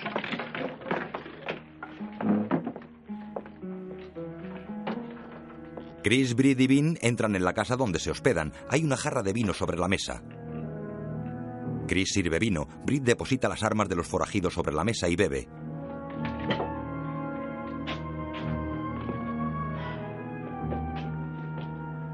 Llega Luis. Fue lo. lo más grande que he visto. Toma, un sombrero nuevo. Es el sombrero de uno de los forajidos. Luis se lo pone. ¿Qué tal estoy? ¿Eh? Mucho mejor. Se mira en un espejo. Entra Bim. Estupendo. Compondrán una canción sobre este sombrero. Los aldeanos sacan canciones de cualquier cosa importante que sucede. Y las cantan durante años. ¿Crees que eso es importante? ¿No lo cree usted? Es solo cuestión de saber disparar. No veo la importancia. Entra Lee con una calabaza a modo de jarra de vino. Chris, ¿cómo puede hablar así? Su revólver le ha dado cuanto tiene. ¿No es verdad? ¿Ah? ¿No es verdad? Sí, claro, el revólver lo es todo. Te permite tutear a taberneros y jugadores de ventaja, tal vez a 200 de ellos. Tienes 500 tugurios donde dormir y mil fonduchos donde comer. Pero hogar, esposa e hijos. No. Y por venir cero. ¿Me olvido algo? Chris. Sí. Sitios a los que estás ligado. Ninguno. Personas con derecho sobre ti, ante las que has de inclinarte. Ninguna. Lee. Insultos tolerados. Ninguno. Enemigos. Ninguno. ¿Ningún enemigo? Con vida. Esta es la clase de aritmética que me gusta. También a mí a tu edad. Coge eso y repártelo entre quienes sepan manejarlo. Bien. Coge las armas. Y mientras pregúntale a Calvera qué planes tiene para esta noche. Sí, hazlo. Y te escribiré una canción. Luis se detiene pensativo en la puerta y después sale, mientras en el campamento de los forajidos. Andrés, Lorenzo y Felipe no regresaron. Y van tres. Armando cayó en el pueblo. Van cuatro. Jorge y Ramón en el paso, donde quedaron atrapados en la red. Malditos, y van seis. Luego Emilio en el muro. Siete. José en el pajar. Llega Luis con el sombrero de forajido y dos cananas cruzadas al pecho. Ocho. Gregorio junto a la fuente. Los forajidos le miran pero le toman por uno de ellos. Luis responde imitándoles. Y van nueve. Nueve. Fortunato en la zanja de riego. Rico en el campo pasaba a cuchillo. Entonces ya son once. Sigue. Hablar. Hablar y hablar. Calvera se coloca junto a Luis con un cigarro. Todos están muertos. Olvidaos de ellos. Aquí quedamos muchos todavía para vengar a nuestros amigos y que esos lo paguen caro. Luis enciende un fósforo y Calvera prende su cigarro. Entre tanto, en el pueblo, Lee tiene una pesadilla.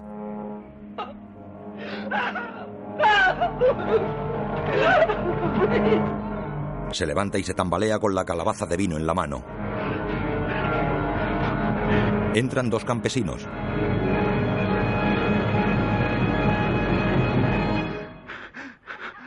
Tranquilícese. No ocurre nada. No es más que un sueño, una pesadilla. Uno de los campesinos enciende una lámpara de petróleo. No tenga miedo. Lee se despierta. No tenga miedo. Mis propias palabras. Las digo diez mil veces al día. No se atormente usted así. Un hombre tan acostumbrado a luchar como usted debe tener un gran coraje.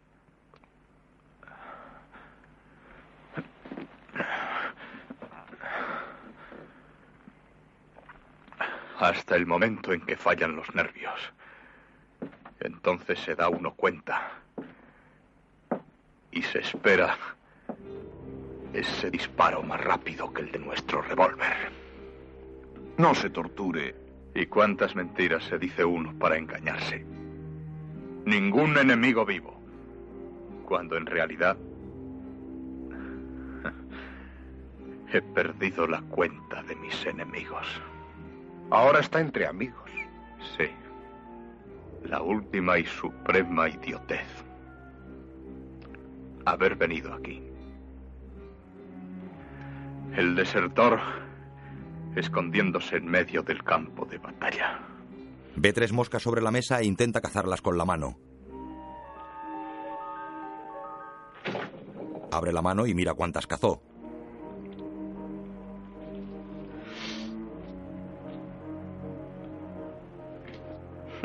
Una. Hubo un tiempo en que hubiese cogido las tres. Cabizbajos, los campesinos se dirigen a la puerta de la habitación. Allí se detienen y se vuelven hacia Lee. Sabemos lo que es el miedo. Vivimos con él toda la vida. Solo los muertos no tienen miedo. Salen. Lee medita las palabras. Entre tanto, una mujer sale de su casa. Mira en todas direcciones.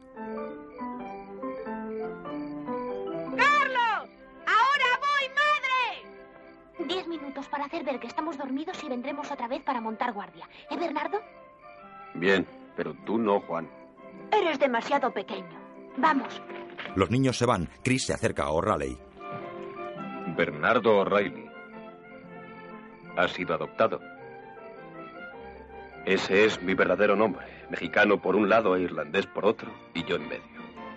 Harry juega al trilero con los campesinos. Ahora observen atentamente. Empiezo. Gira tres jarritas. ¿Ven? Las tres boca arriba. Oh. ¿Cree que puede hacerlo? Desde luego, es muy fácil. ¿Le importaría hacer una apuesta amistosa? Una pequeña cantidad. ¿Ya sabe que no tenemos dinero? Puede ser otra cosa. Algo que hayan escondido, enterrado, donde Calvera no pueda encontrarlo. Por ejemplo, joyas. ¿Joyas? Sí. Me han dicho que en las montañas se han encontrado piedras preciosas. Ópalos, esmeraldas, zafiros. Oh, sí, sí, es cierto. Nadie lo niega. Bien, entonces... No, no, no, lo ha hecho usted mal. Al terminar tiene que estar todas boca arriba, ¿sí? Déjeme probar a mí. ¿Quiere? Harry entrega las jarras a otro campesino. Entra Chris. Y hablando de piedras preciosas, ¿dónde se encuentran? Donde usted ha dicho, en las montañas. Sí, claro, pero ¿en qué sitio? Eso no podría decírselo. ¡Ah, lo conseguí, lo conseguí! Está bien, deje eso, no importa. ¿Por qué no puede decirlo?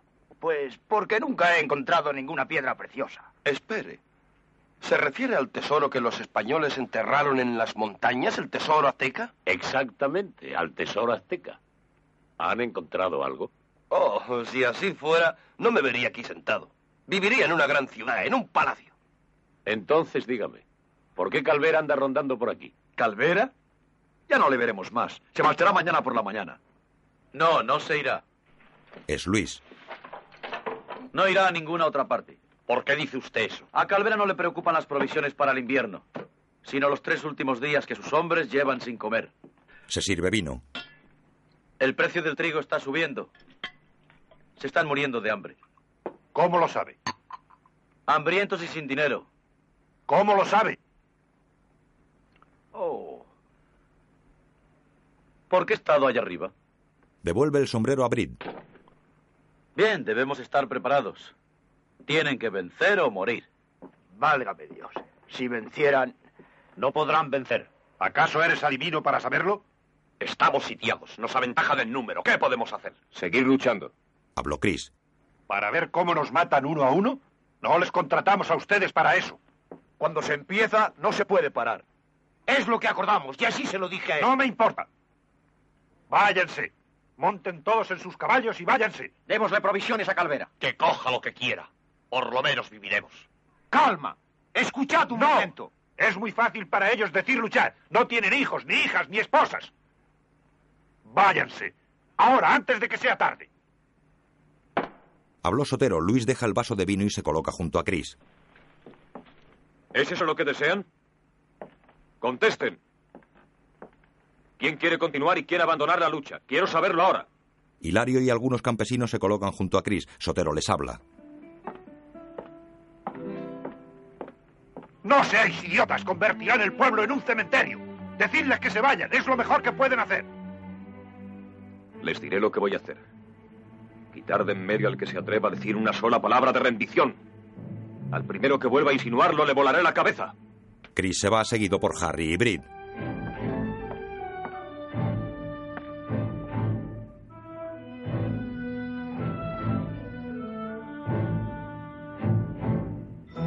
Vin sale tras ellos.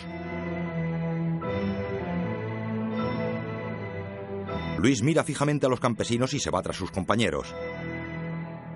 Hilario se acerca a Sotero. Hemos empezado esta lucha y la terminaremos. Con o sin vosotros.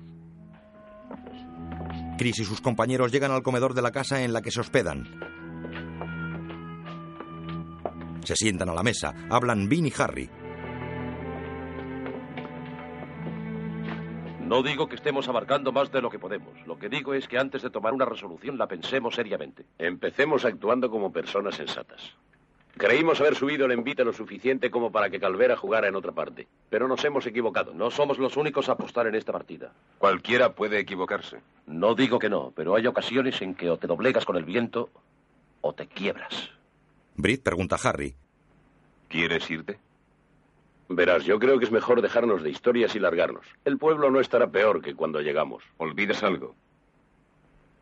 Tenemos un contrato. No es de los que obligarían ante un tribunal. Pero sí de los que uno debe cumplir. Noble concepto, pero tal como están las cosas.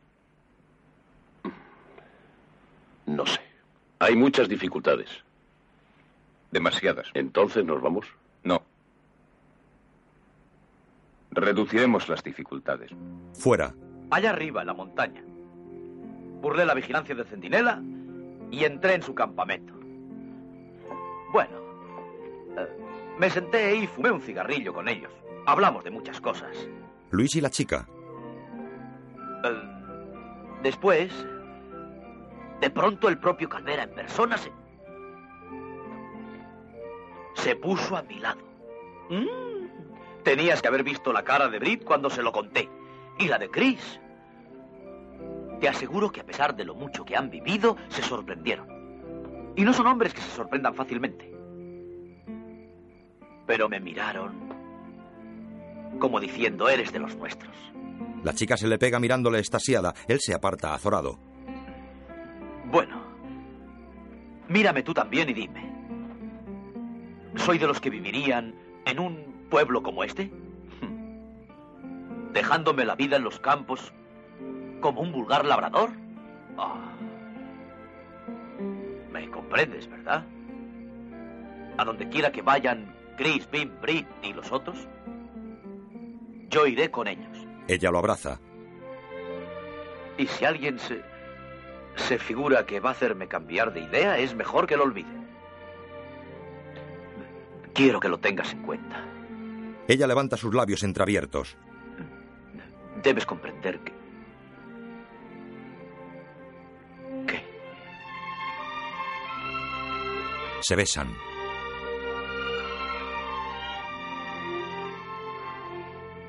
Solo conseguirás esto. Dentro, Chris habla a Hilario y a dos campesinos. Vamos a buscar a Calvera. Procuremos hacernos eh, con sus caballos. Si quiere atacarnos, que lo haga a pie. Yo iré con ustedes. Conozco el camino. No, Hilario. Quédese aquí. Puede contar conmigo. Ajá. Lo sé. Chris se levanta y sale. Poco después, Chris y sus seis compañeros cabalgan a orillas del arroyo.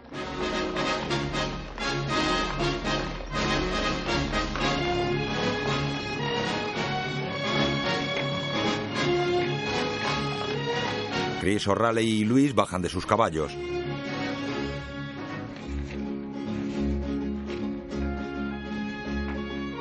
En otro lugar, Bean y Brit desmontan.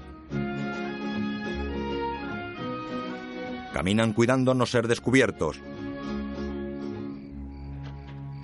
En otro sitio se encuentran Harry y Lee.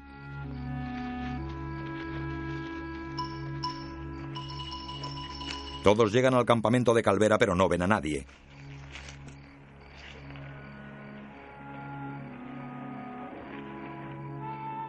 Habrán ido a saquear el pueblo. No.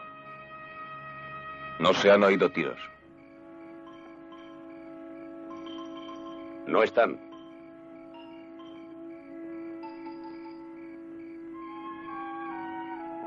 Chris y sus compañeros regresan al pueblo.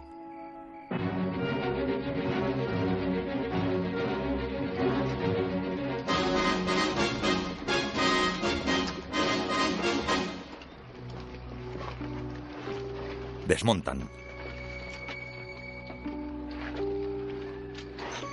Se meten bajo el cobertizo de la cantina. A espaldas de Chris se abre una puerta. Buenas noches. Es Calvera.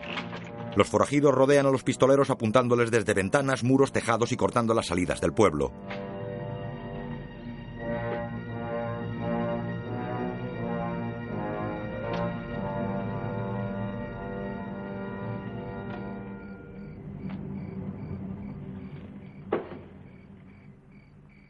Venido aquí a morir. ¿No es eso? Les voy a complacer. ¿No hay opción? Desde luego. Siéntese. Hablaremos. Calvera se sienta. Las cosas han cambiado un poco, ¿eh? ¿Se pregunta cómo? A sus amigos parece que usted ya no les gusta tanto. Les ha obligado a tomar demasiadas decisiones. Conmigo solo han de tomar una. Hacer lo que yo digo. No debería sorprenderse. Mi gran amigo Sotero se las arregló para dejarme entrar. ¿Comprende? Calvera hace crujir sus nudillos. Bueno, vayamos al asunto. Ahora podría matarlos. ¿No es cierto? Chris y sus compañeros se miran tensos. Vaya, ahora están de acuerdo. Sin embargo, no los voy a matar. ¿Por qué tan generoso? Práctico. Si sus amigos del norte supieran lo que les pasa a ustedes, me buscarían complicaciones. Y a mí no me gusta complicarme la vida. ¿Sabe usted lo que dicen aquí? Quien roba a un ladrón tiene cien años de perdón. Eso quiere decir solo una cosa. Les perdono. Márchense. ¿Habla en serio? Sí, en serio. ¡Ja! Se lo voy a demostrar. ¿Quieren comida? Dádsela. ¿Agua? Dadles agua. Caballos. Están ensillados. ¿Armas? Les daré las que ahora mismo van a dejar ustedes aquí. Señala la mesa. Chris mira a los campesinos. ¿Y esa gente? Lo que tenga que pasarles les pasará tanto si les mato a ustedes como si no. Calvera se le aproxima persuasivo. Harán lo que les he dicho, ¿eh? Quiero demostrar a todos quién es el verdadero jefe. Váyanse y les devolveré las armas. Sé que no va a emplearlas contra mí. Solo un loco comete dos veces el mismo error. Chris mira a sus hombres y afirma con la cabeza. Chris se quita la pistolera.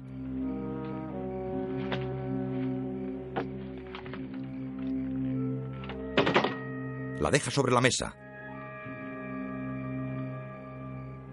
Brit hace lo mismo, tras él sus compañeros uno a uno. No comprendo que a un hombre como usted se dedique a esta clase de trabajos. ¿Mm? ¿Por qué? Eso quisiera saber. Lo sabe. Vamos, vamos, dígamelo. Conocí en el paso a un individuo que un día se desnudó y saltó sobre unas matas de cactus. También le pregunté por qué. ¿Y qué dijo? Que entonces le había parecido una buena idea. Chris y Vin se miran. Vin se quita la pistolera y la deposita en la mesa.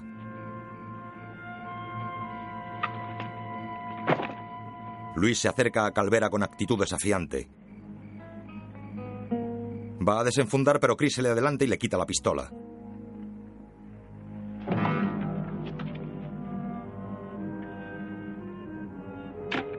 Chris deja la pistola de Luis en la mesa. Luis se quita el cinturón canana. Lo lanza sobre la mesa. Bueno. Recoged vuestras ropas, las alforjas, todo lo que os queráis llevar. Vuestros amigos de allí os deban por lo menos otro tanto. Santos, recoge las carabinas. Cirilo, los revólveres. Poco después, Chris y Vin entran en la casa donde se hospedaban.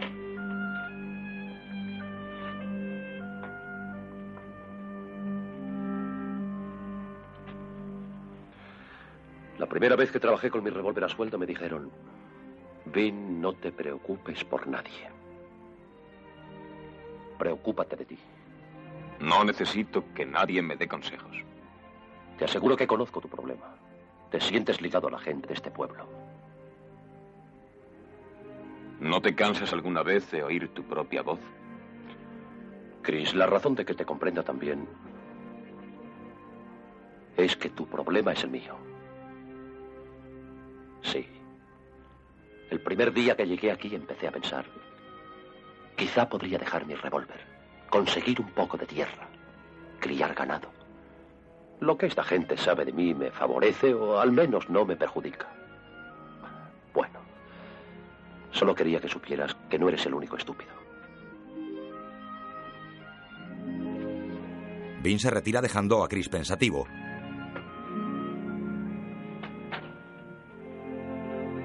Mientras O'Reilly recoge sus cosas. Llegan los niños. ¿Podemos ir con usted, Bernardo? No, Usted nos aprecia, ¿verdad? claro que sí. ¿Es de los nuestros? Sí, soy uno de los vuestros. Llévenos con usted, por favor. No, Estamos avergonzados de vivir aquí. Nuestros padres son unos cobardes. O'Reilly coge al niño y le da unos azotes. No volváis a hablar así de vuestros padres porque no son cobardes. ¿Pensáis que soy valiente porque llevo un revólver? Pues vuestros padres son mucho más valientes porque tienen la responsabilidad de vosotros, de vuestros hermanos, de vuestras madres. Y esa responsabilidad es como una roca que pesa toneladas. Les doblega y les abate hasta que por último les sepulta bajo tierra. Y no hay nadie que les obligue a ello. Lo hacen porque os quieren y porque es su deber. Yo nunca he tenido esa clase de valor. Cuidar de una granja, trabajando como un mulo todos los días sin ninguna garantía de ver premiado su esfuerzo. Eso es valentía. A mí me ha faltado para dedicarme a un trabajo semejante. Creo que nunca podré hacerlo. Entre tanto, Lee recoge sus alforjas.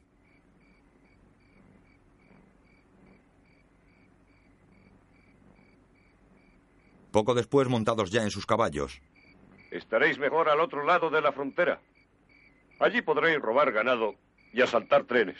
Solo tendréis que enfrentaros con un sheriff, con un policía.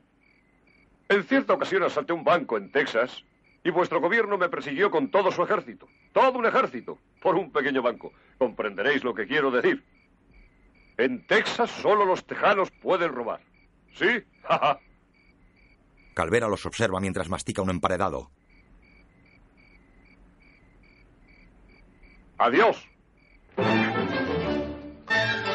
Chris y sus muchachos emprenden la marcha escoltados por varios forajidos.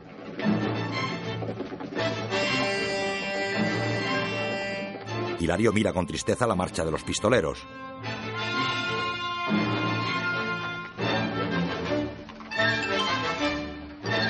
Cruzan el arroyo.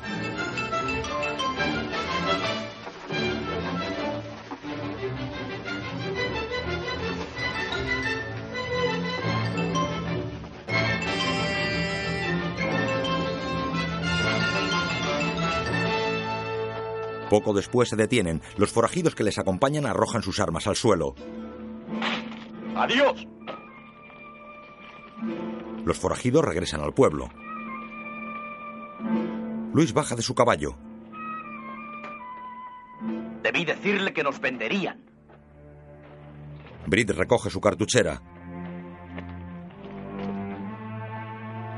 Chris coge la suya y se la coloca en la cintura. Luis comenta mirando hacia el pueblo. Granjeros. Granjeros. Sin honor ni lealtad. Nada. Solo se preocupan de sus preciosas cosechas y del estiércol con que abonan la tierra. Les odio. Les odio a todos. Claro que les odias. Porque vienes de un pueblo como el de ellos. Tú también eres granjero. Sí. Sí, soy uno de ellos. Pero ¿quién nos ha hecho como somos? Los pistoleros.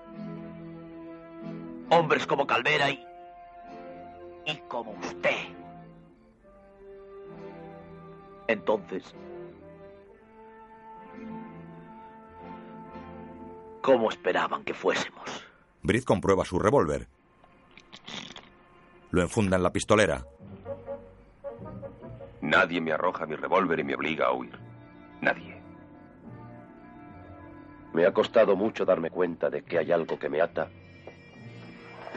a ese lugar fronterizo donde dormía en blancas sábanas. Vin coge su pistolera. Creo que volveré a ese pueblo. Estáis locos todos.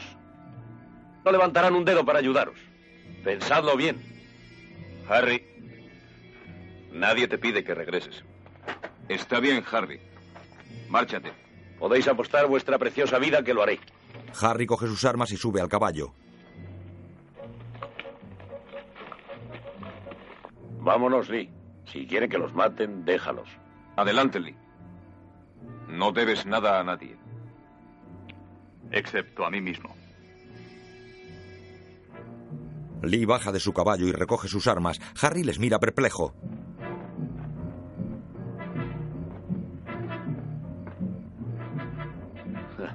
Estás loco. Todos lo estáis. Vamos.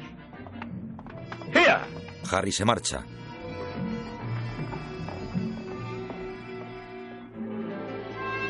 Amanece. Los rayos del sol se filtran a través de las nubes.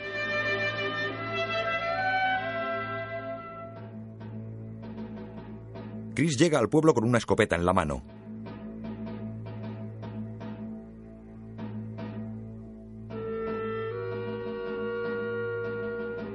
Entra al corral de una casa. O'Reilly se sitúa en la colina rocosa. Bean entra en un establo. Brit se oculta tras un muro. Luis cubre una de las salidas. Bean carga sus dos pistolas junto a un caballo.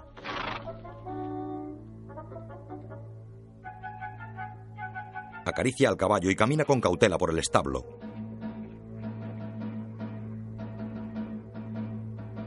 Tras él aparece un forajido. Bean lo abate. Abate a otros dos. Chris y O'Reilly disparan. Bean abre una puerta y dispara adentro. Forajidos salen a la explanada. Brid y Chris los van derribando como en un tiro al blanco.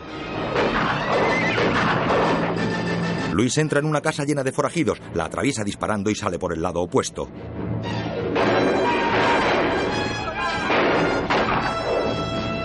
Luis corre a parapetarse. Calvera sale acompañado por varios de sus hombres. O'Reilly dispara desde el tejado. Luis entra en otra casa y la atraviesa disparando. Sale corriendo y se protege tras un muro. Vin está rodeado. Le hieren en la pierna.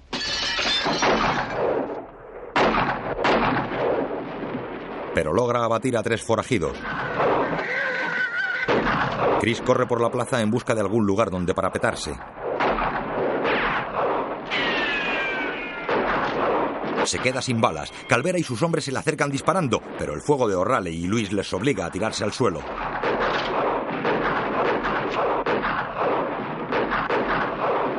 Vin se pone un torniquete en su pierna herida. Aguanta, Chris, voy a sacarte de ahí. Vuelve Harry. Los forajidos le disparan. Harry cae del caballo, se levanta y es alcanzado. Chris le ayuda a levantarse y lo lleva hasta la casa en la que está Bim. Este les cubre. Cae herido. ¡Adelante! Calvera y sus hombres corren hacia la casa en la que están Chris, Harry y Bean. Golpean la puerta con un banco de madera. O'Reilly se deja caer del tejado rodando, mientras dentro de la casa Chris, ¿Qué, Harry? No quiero morir como un idiota. No vinimos aquí solamente para defender las cosechas, ¿verdad? Hay cosas más interesantes, ¿no es así? Sí, Harry. Ahora te lo puedo decir. Lo suponía. ¿Qué es? Oro. Sacos de oro. Ah, es maravilloso. ¿Cómo cuánto? Casi medio millón. ¿Y cuánto me hubiera tocado? Setenta mil. Debo de estar maldito. Harry muere. Los forajidos siguen golpeando la puerta. Es posible que no. Disparan por la ventana.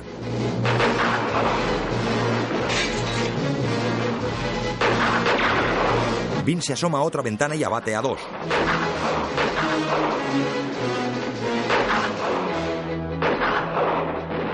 Lee llega a la fachada de una casa y mira por la ventana. Enfunda el revólver. Abre la puerta de una patada, entra, saca el revólver y dispara.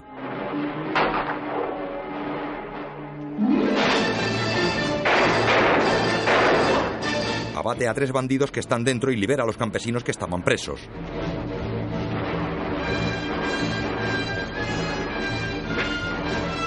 Los forajidos siguen intentando abrir la casa en la que está Chris. Calvera va a la puerta de atrás. Varios campesinos armados con aperos y objetos se lanzan sobre los forajidos de la puerta y los derriban a golpes. Sotero los mira serio.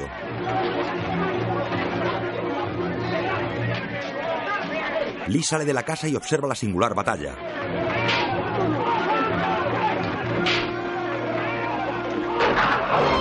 Un disparo alcanza a Lee que cae contra la pared de la casa.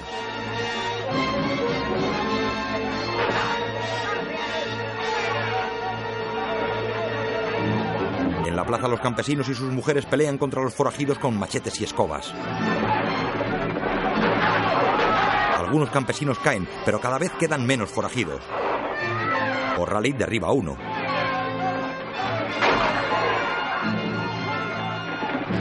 Calvera apunta a Chris, pero el americano dispara más rápido. Calvera cae mortalmente herido.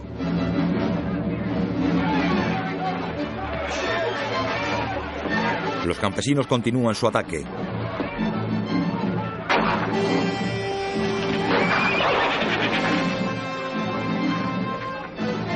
Enfurecido, Sotero coge una banqueta y se une a la lucha. Derriban a un forajido que intentaba huir.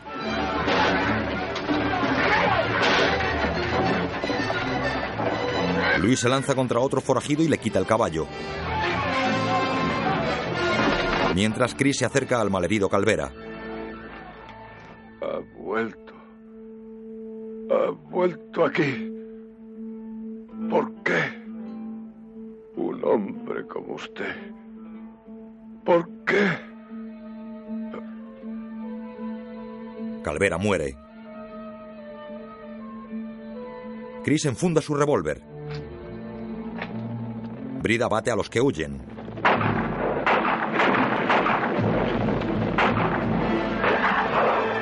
Pero una bala le alcanza en el pecho. Se yergue cuán largo es, despliega su navaja automática, la clava en el muro de adobe y cae. Los niños se acercan a O'Reilly. ¡Bernardo! ¡Bernardo! ¡Cuidado! ¡No os quedéis aquí! ¡Vamos, escondeos pronto! Una bala le alcanza y se tambalea. Los niños corren hacia él. No queríamos, no queríamos hacerlo. No queríamos hacerlo.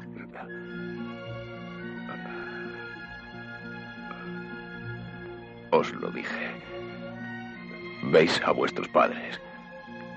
Los campesinos están en la plaza con Chris y Vin. Los cadáveres de los forajidos reposan a sus pies. ¿Cómo me llamo? Bernardo. Bernardo. Sí, soy de los vuestros. Muere.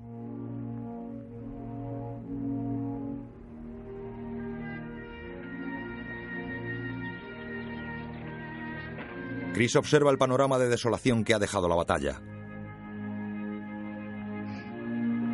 Luis observa desde el caballo. Chris se acerca hasta el cadáver de Brit.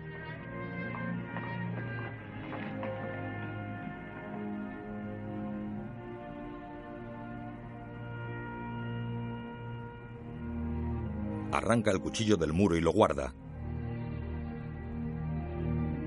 Es otro día, los campesinos trabajan en el campo. El abuelo se despide de Chris, Luis y Vin. Podrían ustedes quedarse. Todos estarían contentos si lo hicieran. Tampoco lamentarán que nos vayamos.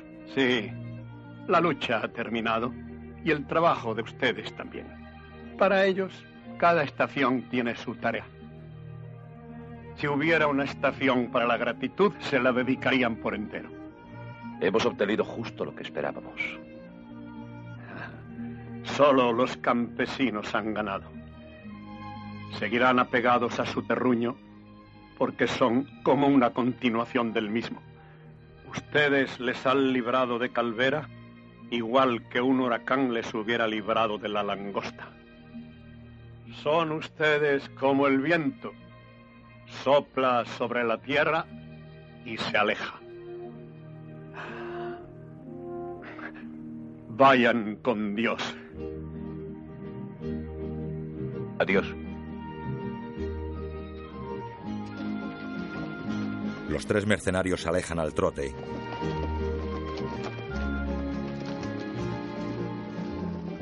Pasan junto a la bella muchacha que está desgranando maíz. Ella los mira, pero los americanos siguen su camino.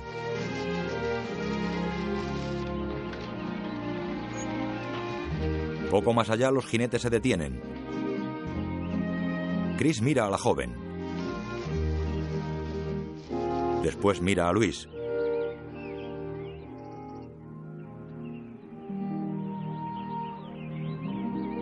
Adiós. Luis mira a Chris y después a Bim. Adiós. Luis vuelve grupas y cabalga hacia la chica.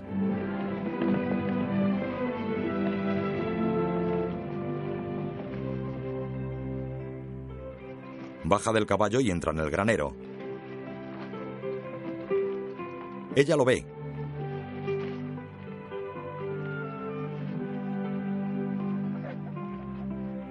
Luis se quita la cartuchera. Ella sigue trabajando con una amplia sonrisa en su boca. Chris y Vin les observan desde la colina. El viejo tiene razón. Solo ellos han ganado. Nosotros no. Como siempre.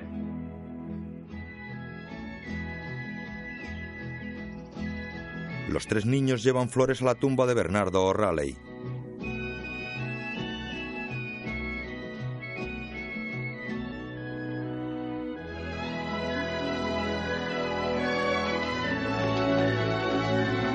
Chris y Vin se marchan cabalgando por la llanura. El abuelo los ve alejarse con una sonrisa en su boca.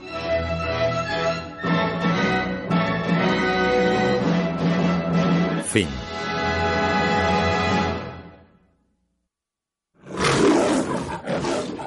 Guión audiodescriptivo en sistema Audesc, realizado por José Antonio Álvarez.